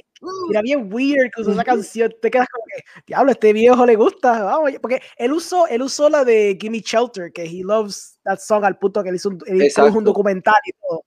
Pero that was expected. Pero poner esa canción, que era como que ese Irish bombastic rock song, te quedas como que, oh my god, you woke up. Sí, ¿sabes? Es como que hay este, como que entrenándose, que si este, se alzando pesa en la escuela, y yo como que, wow, sea, it felt que los tiros venían rápido. Y, yeah, you still find yourself with a Scorsese movie that takes its time and the violence viene en puntos impactantes donde, eh, you know, funcionan con la narrativa en the correct beats. Pero, de nuevo, it's like de, la, de las que viste como que de las más caóticas, que no tiene la excusa que, por ejemplo, tiene Wolf of Wall Street, que era como que no, porque era self-indulgence. En indulgence es droga, sexo, violencia, dinero, todas esas cosas, they come fast and they go fast. Eh, pero aquí el aspecto de usar la velocidad for who's gonna get caught first is even playful. You know? ¿Sabe? It, it, feels like, like, like playing hide and seek something. Y, de verdad ese aspecto de cómo él se, se moldea eso es lo más impactante a mí de The Departed. Ok, yeah, I agree. That's, that's a very good point. Algo que dijiste que fue interesante fue que you, you feel que Scorsese is a very patient filmmaker. I agree, by the way, like I don't disagree. Pero es verdad porque within, ¿verdad? Lo que sería un Hollywood system, ahora claro, Scorsese y the Hollywood system, que no le den cariño ahora son otros 20 pesos. Pero este hombre le daba cariño por muchos muchos años, muchas décadas. En comparación con muchos directores de su tiempo, de su época también, muchos cambiaron y evolucionaron su estilo to the point where they stopped being patient. Pero él es un filmmaker que, you know, he sells based on name. Entonces, tú dices, es Scorsese y tú coges a verla, como pasaba con Spielberg, como pasaba con toda esta gente. Pero él es de los pocos, again, de que tiene un track record casi inmaculado basically inmaculado. I, I, I, would have to go on IMDb y literalmente tratar de buscar una, tratar yo de buscar una película que I genuinely be like, eh, ok, está media me, I guess. Porque como que mucha gente me pelea de que la de Hugo como que es floja. And I'm like, how can you not cry con esa oda a freaking película vieja? Y, la, y the beginning of cinema itself. How can you not like have feels for that? Esa escena al final cuando cogen a este tipo a I forgot his, I forgot his name, este, al que hacía de, de, de, de, de, lo, de George Méliès y le presenta su primera película masterizada y todo el mundo aplaudió y le dieron el break porque he basically created his little um, alternate history take como, como hizo Tarantino con Glorious Bastards y qué sé yo, where they gave him like George Méliès got his chance to redeem himself in the eyes of the people and became the filmmaker that he wanted to be en la escena final. Es como que, how can you not cry? when watching that scene. Like that's a beautiful scene. Es como que y la forma que Scorsese develops basically a child's movie, lo hace súper bien. So es como que even that movie, que yo sé que hay gente que ha dicho, ay, qué porquería que Scorsese la hizo, even that movie is like an excellent freaking movie. Pero es como tú dices, es interesante que there are not a lot of filmmakers, ¿verdad? Que son este contemporáneo a él, como un Coppola, como un Lucas, que cuando empezaron sí, eran, eran avant-garde filmmakers para su tiempo, que hacían lo que se les pegaba la gana y que así o qué, pero, you know, they shifted. Donde Scorsese es de los pocos que queda, que son de la vieja guardia, And I mean, it could be interesting. We can enter into the, the debate de que todo el mundo piensa que he's like an old goose, que no sabe lo que está hablando ya, porque, you know, Marvel films aren't cinema y que sí o okay. We can enter into that discussion because we got time. Pero es como que una cosa donde no, no queda gente como él. And if when he departs, no habrá alguien como él ever again. Porque ese tipo de approach no, to filmmaking, mano, y un approach to filmmaking que ha evolucionado, porque, mira, tú sabes, Spielberg es cool, pero Spielberg no ha cambiado la forma que él ha sido durante toda su freaking vida. O sea, he keeps making basically the same style of film. Él no ha evolucionado como un filmmaker para nada. Como, como tú bien dices, Scorsese se adapta, se adapta, se ajusta. He made a kids movie, a, a, man that made bloody films in the 70s, 80s and 90s. And he made a kids movie, por darte un ejemplo. Y es un ejemplo superficial, hablando más en the filmmaking aspect, en la forma como tú sabes, él coge estos actores y lo eleva a un nivel que tú sabes. Leo era Leo por Titanic, pero Leo se convirtió en Leo, the Academy Award winner y Academy Award nominee por Scorsese. Tú sabes, y De Niro es De Niro por Scorsese. Y no quitándole mérito a estos actores, pero es como que esa combinación de cómo, cómo De Niro coge estos actores y los eleva a un nivel, o sea, through the stratosphere. O sea, es una cosa impresionante. Este, y es como que there's no other, there's no filmmakers left como él. Porque ya todos los demás que quedan son bastante contemporáneos, no quedan muchos como él. So, what, what are your thoughts on that? Es que, mira, de verdad, de todos los viejos, solo, solo dos viejos de Golden Age han mm. perdurado. Es él y David Lynch. Yeah. Y pues Lynch está en su propia liga. ¿Sí? Pero este, sea, Scorsese, a mí siempre me molestó esa cosa de lo de Marvel, porque es como que, loco, a nosotros no nos toca hablar eh, con una persona que es un maestro. O sea, ninguna persona joven en la industria puede tener una opinión tan fundamentada en experiencia como la de Martin Scorsese. Porque ninguno de nosotros tenemos 50 masterpieces under our belt. O sea, ninguno nosotros ha sido consistente y también ha sido un ser, un ser humano decente, porque lo más hermoso de todo esto es que yo estoy como que, Hacho, por favor, que no haga nada malo, que no haya pasado nada del, del pasado. Y es como que no, we still have a consistent, nice grandpa that sí. makes the best fucking films sí. eh, ever since he started. ¿Sabes? Y el craftsmanship no se puede negar. Lamentablemente, con gente como Fin, como, como, o sea, como, como, como Scorsese y eventualmente Fincher cuando esté más viejo, ¿sabes? respect your elders. That's all I have oh, yeah. to say. Respect oh, yeah. your elders.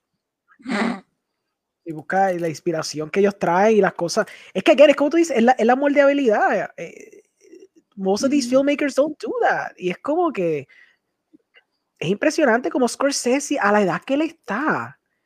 El tipo se ajusta, se adapta, cambia, evoluciona. Mira, yo nunca me podía haber imaginado a man casi su 80 hacer The Irishman, de la forma que lo construyó.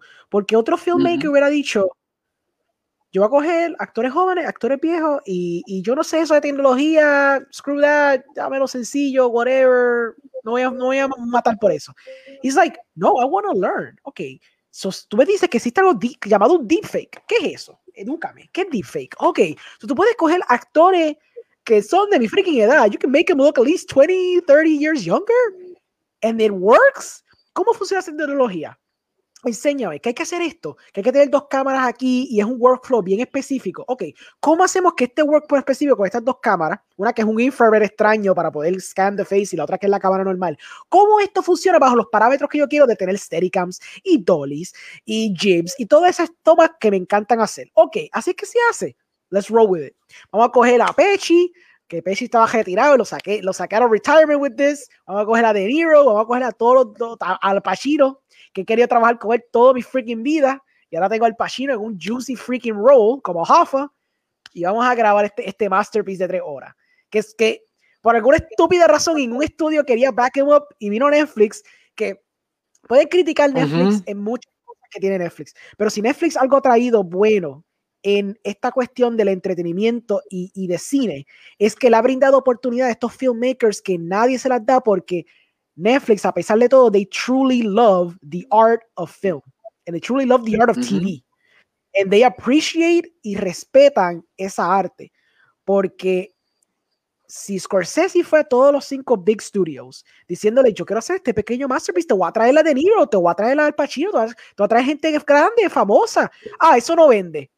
Y Netflix diga, diablo, que tú vas a hacer el, el gran freaking reunion de los 90 y me vas a tirar al Pacino que nunca trabajado con él. Toma todos los chavos, loco, que vas a usar la tecnología que nunca habías usado en tu vida. Toma, va, chavo, olvídate de eso. es como que. Nonsense. Haz lo que tú quieras. 200 mil. 200 millones fue, 200 millones que fueron. 200 millones fácil. Y es como que. Es impresionante. Que the eso. Eso es la única cosa que, que, es bien cringy de lo de Scorsese, es que todo el mundo sigue con lo de, ah, que el viejo lo tratan mal, y es como que, ha hecho gigas 200 millones más para hacer esta que está haciendo ahora, cogenlo suave, el tipo todavía can flex. Sí, está súper bien, está súper bien. Él está bien ahora. E, esa, esta última la está haciendo Apple Plus, ¿verdad? Creo que, creo que es otro streaming studio que le dieron chavo. Yo creo que fue Apple Plus o fue Amazon. Sí, es que para colmo, ese es el chiste, no me porque... Okay. Voy a tener que comprar Amazon. Adiós, este ah, fucking Apple Plus. Plus, nada, son, son, como seis pesitos. Apple Plus tiene un par de cositas cool. Eh, pusieron On the Rocks, hay un par de películas, las de A24, todas van a salir ahí. So a la larga, you're gonna have to get una membresía de Apple Plus porque todas las de A24 mínimo van a estar ahí. Y yo creo que Apple Plus fue el que financió. Guys, correct me if I'm wrong. Búsquenlo, búsquenlo después en Google. Pero es esa cosa. Scorsese es moldeable en el sentido de que he's willing to adapt, he's willing to change, he's willing to go with the times. Que otros filmmakers no lo hacen, o si lo hacen es porque out of no le queda de otra, pero they don't adjust like no se ajustan de la forma que, que, Scorsese se ajusta y él es dispuesto a aprender y dispuesto a hacer cosas diferentes, mano. es como que Fincher es otro que sí. Fincher es alguien que, que también es bien forward thinking. El tipo, cuando hizo sí, Gone él, él fue de los primeros en embrace la red camera. Él fue de los primeros en meterle a Premiere Pro cuando la industria entera sigue usando Avid. Cuando hizo Gone Girl, él dijo, yo ahorita esto en Premiere. Que eso elevó a gente como yo diciendo, pues contra si Fincher puede ir con Girl en, en, Premiere, ya la barrera se cayó, ya no, no tengo que estar específicamente en Avid, que Avid está cool, Avid es excelente, pero it looks like un programa de los 90 y todavía no lo acaban de, de modelar al tiempo moderno de ahora, como, como hizo Premiere. Y entonces gente como esa son inspiradores. ¿Verdad? No son gente súper contemporánea como un Safdie, que Safdie sería nuestros contemporáneos, gente que we look up to, porque pues, eso fue lo que se inspiraron de esta gente. Pero sigue siendo impresionante que estos filmmakers, específicamente lo que es un Fincher, lo que es un Scorsese, lo que es un Lynch, Lynch contra Lynch se mordió. O sea, Lynch se mordió completamente. Él se adaptó a los tiempos, una cosa increíble. Él se adaptó, él se ajustó, este, especialmente cuando hizo el último, ¿verdad? El último season de, de Twin Peaks. You told me, yo lo he visto, yo no he visto Twin Peaks se adaptó mucho y usó muchos métodos contemporáneos y cosas viajosas, como que mezclando con la. es que es, Es, que es eso, porque lo que pasa que con muchos filmmakers joven ahora es que todo el mundo está enfatizado con el aspecto de ser un storyteller. Un storyteller, como todo el mundo quiere just tell you stories. Pero estos tres hombres siempre se han concentrado en darte cinematic, audiovisual experiences que usan la narrativa as an excuse para enseñarte lo que están enseñando. Como quien dice, y de alguna forma u otra se, han informado de que no, yo voy a hacer una película, tiene que ser la mejor película. Ahora mismo mucha gente te dice, no, ¿sabes? es que el script está bien bueno, pero la ejecución, eh, ¿sabes? Esa gente dice, no, ¿sabes? El script es parte de un cojón de cosas que tienen que estar al 100% también.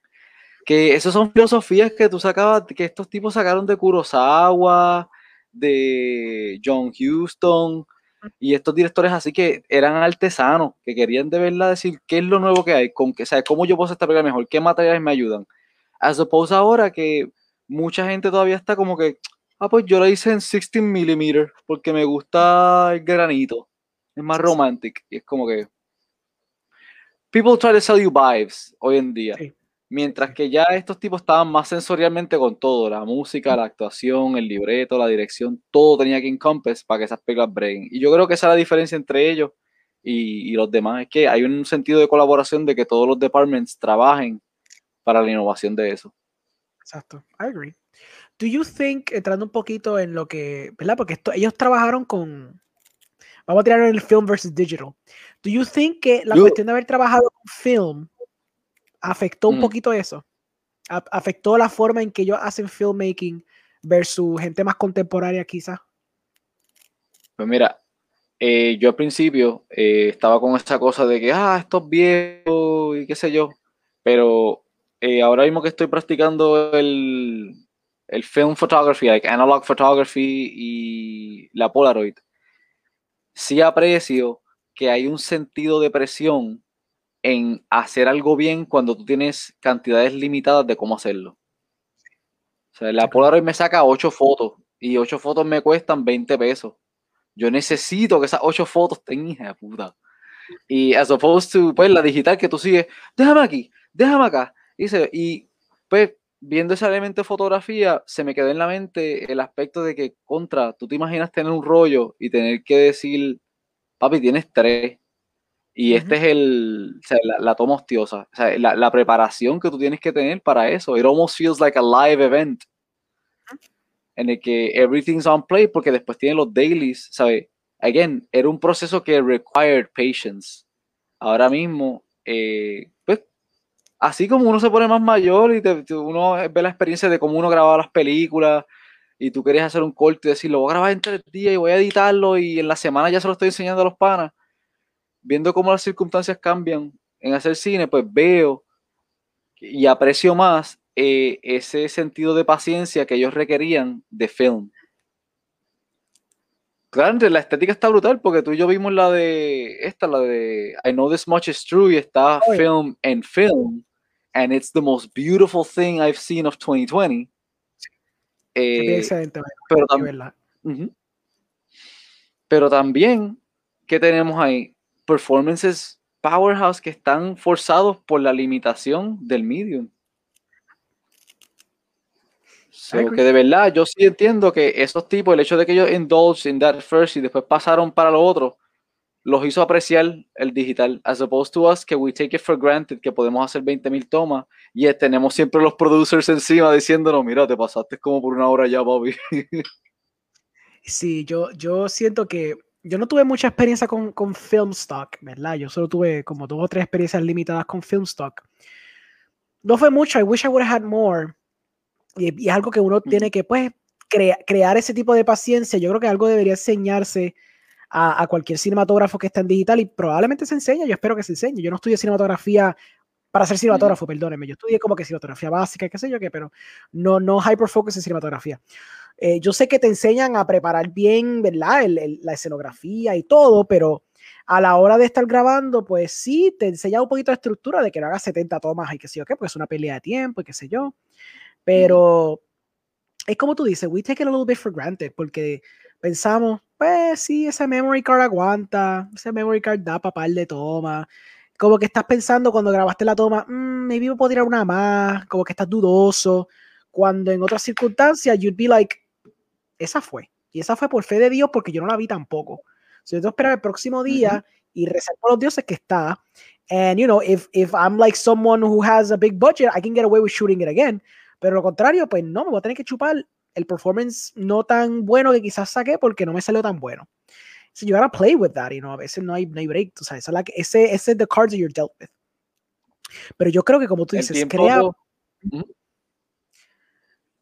Nada, que crea paciencia, como tú dices, crea esta cosa de que, y, el, y la limitación de tiempo, de que cuando tú estás grabando estas cosas, tienes que planificar y planificar y sobreplanificar.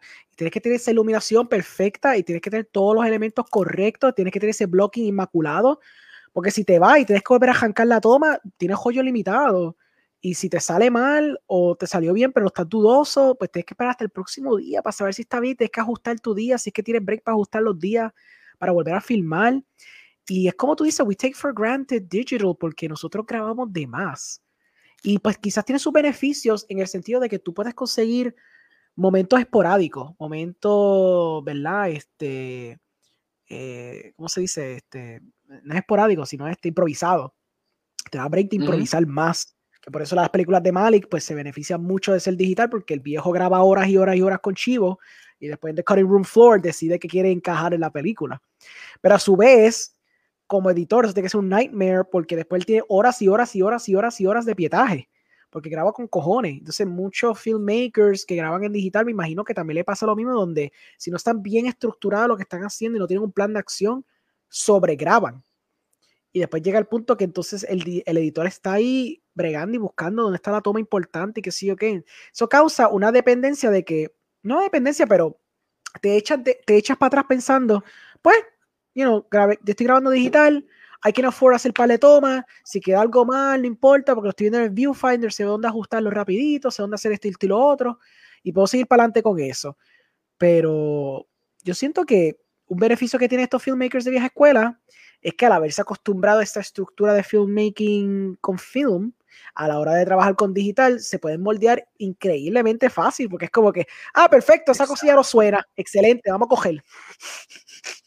y esa cosa no suena, no tengo que estar preocupado cambiando, cambiando el, el, opening el chamber y cambiando el film roll, hay que cambiar una tajita pendeja, perfecto, menos tiempo. Pero la estructura para ellos es la misma forma y la, y la forma que ellos graban es la misma, tú sabes, bien firme, dedicado, este, bien meticuloso. Mala mía, ahora como Es que con, con, con, pasar eso a digital, es es like they discovered they can juggle chainsaws. Es como que, ¿what? Esto es así de fácil. Ya estaba acostumbrado a hacer tres o cinco tomas y después Scorsese se lleva esa dinámica para digital. Digital filmmakers están como que, ah, sí, so easy to edit. Sí, claro. por lo menos de montarlo, de tener todo, porque lo que tiene es tan limitado y tan preciso pero sí, mano, es que eso, o sea, you, you gotta go through hell para después apreciar esos tools. Que, pues, pero por lo menos, este, ¿sabes? Ahora mismo se está reviviendo el film y eso, y a mí me gustaría de algún día poder de verdad como decir que, hecho, vamos a grabar algo en film y que uno pueda ejercer esa disciplina, pero... Sí, sí. hasta ahora yo siempre me estoy diciendo... ¿Ah? No, no, que no, sí que termina, termina. No. Ajá. Ah, que, hasta ahora yo digo que cuando estoy grabando me doy la limitación que digo voy a hacer tres tomas y más nada. Esa es buena. Esa es una buena limitación de tener. Es que sinceramente hay que hacerlo porque es que después te empiezas a self-doubt un poco como, como, como artista. Como que tú piensas que tienes la toma y estás como que tengo break para una. Wait, why am I thinking? Como que pichea, vamos a seguir, qué sé yo. Y a veces you gotta make an executive decision in what you're doing. Sí, sí, claro. Porque después, tal vez en el futuro, en, en esa misma sección, necesitaba más tiempo para hacer algo que también era importante, pero ya le cortaste tiempo porque te pusiste a pensar en algo que ya lo había hecho bien. Exacto, exactamente. Sí, sí. Y te Por seis, si sabe la diferencia entre eso. Exacto, te tiras como tres tomas cuando la primera era buena, pero empezaste a dudar un poquito, querías un safety, entonces el safety se convirtió en tres tomas más, porque obviamente el performance que te dieron en la primera no te la podían dar en la segunda y en la tercera. Entonces ya estás como que, ah, shoot, todo este tiempo y se hubiera puesto para la otra. Aunque bueno tener un safety porque eso es lo que te enseña y que sí o qué, pero pues, you know, it's just one of those things. Eh, una cosa, pues, you gotta juggle. As an artist, as a filmmaker. Este, pero es cuestión de la disciplina. Tienes que crear un poquito de disciplina porque el reliance que tenemos con digital, incluso con fotografía, eso pasa un montón. La gente saca 70 fotos de la misma cosa, tú. Y a veces las ponen todas y a veces no las editan bien porque todo es con un app y con tres filtros bobos y no le dan el cariño de meticulosamente jugar con los colores y todas esas cosas, jugar con la iluminación bien, cosa que se supone que tú hagas desde la cámara, pero como todo es digital y todo se puede maniobrar tan asquerosamente, llega un punto que tú puedes una toma explotada, genuinamente explotada, y la puedes arreglar en app. Exacto. Un punto que es como que artificial, you know, feels dirty. Es que pues no, no, no hay sentido de, de, craftsmanship o de decir que tú sabes lo que estás haciendo. If you can always este, manipularlo después, pues pasa eso. Again, no es que esté mal, porque da mucha oportunidad para experimentar con muchas cosas más. Pero estaría chévere si uno empieza con más limitación y poco a poco te vas abriendo al medium. Exacto. As opposed to tener una DSLR y empezar a grabar todo lo que tú ves. Exacto, lo cual, fine, no pasa luego porque uno, está, o sea, curuleco cuando uno tiene una cámara nueva. Yo, yo empecé a sacar, ¿te acuerdas? Yo traje la cámara a la, a al colegio, sacaba fotos de todos ustedes porque quería practicar, ¿verdad? Y whatever. No, porque uno este, practica, tú sabes cómo es, pero. Pero llega un punto que tienes que, exacto, tener ese tipo de disciplina y, y, y, y, buscar estos filmmakers y ver las inspiraciones que traen a la mesa y, y lo que te inspira a ti, pues más o menos, like, seguirlo, pero within your own voice y con lo que tú quieres hacer. y, y, como, como Scorsese inspiró a muchos de nosotros, Ahora tenemos los Savdis, que son mini Scorseses caminando por ahí, con chistecitos mongos a su vez, mientras están matando gente en New York. Ahora tenemos a ellos para que nos inspire a nosotros, you know? So es como que it keeps going, it keeps rolling. Lo que pasa es que pues Scorsese, como Scorsese no hay ninguno. O sea, no hay ninguno otro. Y cuando se vaya ese viejito, we're gonna No, es ya- porque es un contraste. Es the end of an Ya. era con él. Cuando se muera, es the is- end of an era. de ver porque realmente no hay filmmaker como él que, que tiene esa carrera tan increíble y, y so rich, you know. Te tengo un comencito. Ujú. Está bonito. Francia ¿Qué? dice, debe ser enero porque, porque veo que este es el día de Reyes. Keep walking tall, kings. Ay, Bless. Dios santo. Hermoso. La coronita. Pues, final thoughts on everything. Scorsese, Departed, Judas. Tírame ahí los últimos thoughts. I mean, últimos thoughts. It's good to see movies about chotas. Los chotas have been represented very well en ambas películas. Pero sí, de, de nuevo, ¿sabes? Es cool ver como una persona como Shaka King, que tiene edad aproximadamente a nosotros, tal vez también vio The Departed en el 2000. ¿Cuándo fue eso? sí, 2005, siete. 2003, algo así. 2007, me vaya. 2007 en high school y dijo, yo quiero hacer esto, ¿sabes? Like, it feels in the vein de que él había apreciado ese tipo de cine. Y ver como que ya las generaciones modernas take el batón, Ujú. eh, eh, eh, it's an experience on its own to see pues, el, el arte progresar de esa forma. Pero nuevamente, ¿sabes? Estamos hablando de dos películas que son masterpieces, una de un filmmaker que estaba completamente experimentado y uno que está empezando su carrera inspirado en este gran maestro. Que, o sea, what's not to love, you know? Pues yo diría, vean obviamente de Judas and the Black Messiah, powerhouse performances, historia fantástica, historia importante y relevante, especialmente en los tiempos que vivimos, porque genuinamente los issues raciales siguen pasando. Even if Biden is still president, siguen pasando issues raciales, eso no ha cambiado. Este, y, y es importante ver estas historias because this is how we got here, you know, y, y es importante saber todas esas historias, las cosas que están pasando. Y obviamente, si no han visto The Departed, vean The Departed, es un masterpiece de, de Scorsese, a great mafia film, tú sabes. Even a mediocre mafia film de Scorsese is still like an amazing mafia film in any other, any other director's hand, you know. Y también tiene powerhouse performances, buena historia, buen, buena atención, ambas tienen buenísima atención. Ah, vamos a hablar de la música de, ah, yo se me olvidó, se me tostió hablar de eso. Vamos a hablar un momentito de la música de Judas and the Black Messiah. Dime que no está brutal esa ¿Qué música. La música. La música está, hermano. Like, ¿El score como tal o el uso de música? ambas cosas, el score y el uso de música.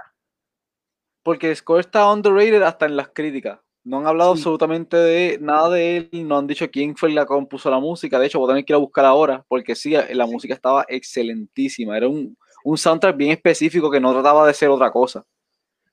Sí, era Que no sé si como- viste este lo. ¿Tú llegaste a ver la, la crítica de YMS? No, no vi la crítica. Ah, sí. Ok, so YMS hizo una crítica a esta película y entonces en un momento dado él se, él se puede...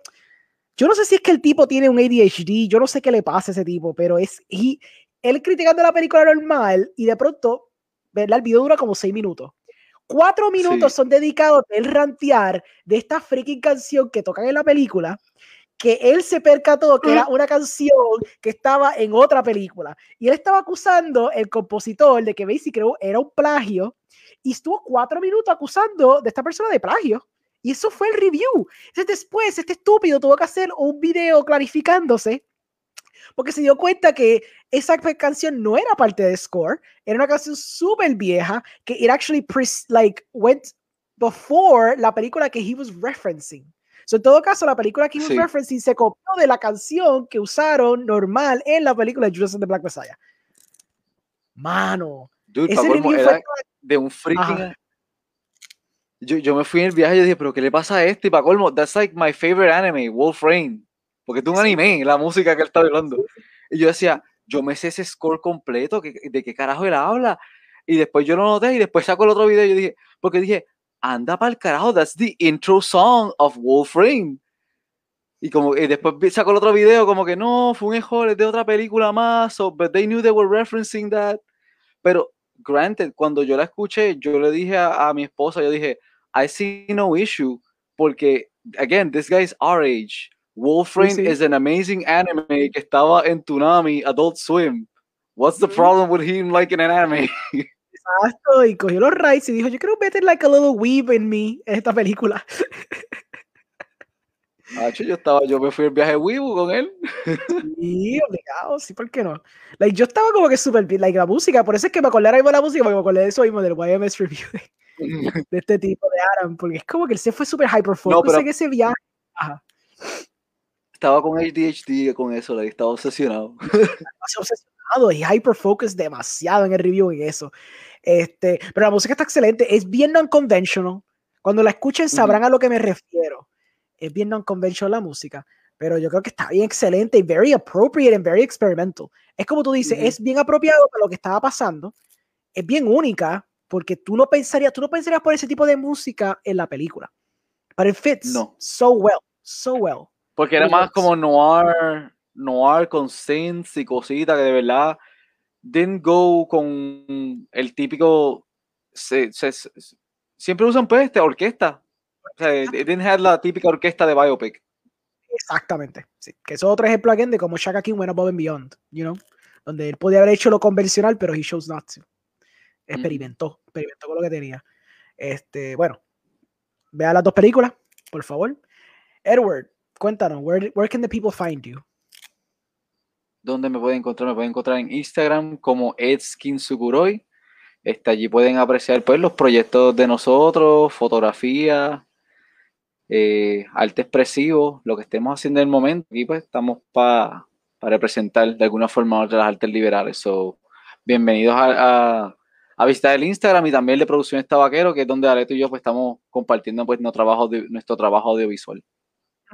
Yep, that's where we show las películas que hemos hecho. Tenemos un Instagram, un Facebook, un Vimeo. Ahí tenemos los trabajos pasados que hemos hecho. Este, so you can look for anything we've done. Tú sabes, él ha dirigido un par de cosas, he un par de cosas. Just look for the stuff we've done there. A mí, obviamente, me pueden encontrar en At The Movie Guy. Este, los martes y jueves, cuando hablamos de movie news, en el Cinemas Podcast, que pues yo lo hago esporádico, mi gente, pero pues es porque los guests tienen schedulings diferentes, pero yo me acoplo a ellos, porque pues son, son, son cool perspectives para poder hablar de películas y eso. La semana pasada tuve a René Bocio, que si no saben quién es, es un excelente compositor puertorriqueño que ha hecho un montón de películas, cortometrajes puertorriqueños, largometrajes. Loco, él trabajó en las últimas tres películas de Benji. Las hizo todas. mejor. Compuso la música, de, ajá, hizo, compuso la música de todas las de Benji. Este, estoy loco por ver qué, qué, qué viaje musical hizo con todas esas películas. Este, y, y fun fact, él no me dijo mucho, pero Mixtape no es un musical. Yo pensé que iba a ser un musical esa película. But it is not. Es simplemente que pues, la película, it is about music, so la gente toca mucho y hay parte donde tocan. Pero no es Exacto. como estilo Glee, donde yo pensé que they were gonna burst into song. Apparently it's not that. Exacto. Este, so, Y él está trabajando en eso. Sí, ya, ya hizo la música para esas tres películas. Hizo para 227 millas de amor, que es una película, ¿te acuerdas? Que él lleva tiempo grabando. Oh, God, Mixtape. sí. Sí, mixtape y otra más, que no me acuerdo el nombre. Hizo las tres, hizo las tres de Benji, básicamente back to back to back. Aprovechó, I guess, que la pandemia para componer la música. So, ready to hear ese tipo de score. Creo que él trabaja en otra más puertorriqueña, no me acuerdo el nombre. Y pues él tiene un par de peliculitas in the docket que, que van a salir pronto que él compuso. Si no han visto ese interview, eh, por favor, búsquenlo en Facebook, búsquenlo en YouTube. Está ahí, el, fue el último episodio, el episodio 4. Y pues nada, mi gente, eh, nos vemos en la próxima. Creo, espero yo poder hablar de Nomadland. I'm not sure si lo voy a lograr. Voy a ver con qué guest puedo sentarme a hablar Nomadland. Este, también pues, hay otras películas que quiero hablar, pero como Nomadland la más reciente que salió, que salió en Hulu este fin de semana, que by the way, si no han visto Nomadland, por favor, vean Nomadland, es una excelentísima película. Este, con Francis McDormand y está en Hulu. Si no, si no sabían, está en Hulu, disponible gratuitamente. Por eso mismo Este, le ya puse en Q esta mañana. So aprovechen y véanla y nos dicen qué piensan, nos escriben un comentario, whatever, como ustedes quieran. Este, so hopefully, ese es el próximo episodio. Pero nada, mi gente, eh, lo vamos dejando. Espero que la hayan pasado bien, que tengan unas buenas noches y nos vemos después. Buenas noches.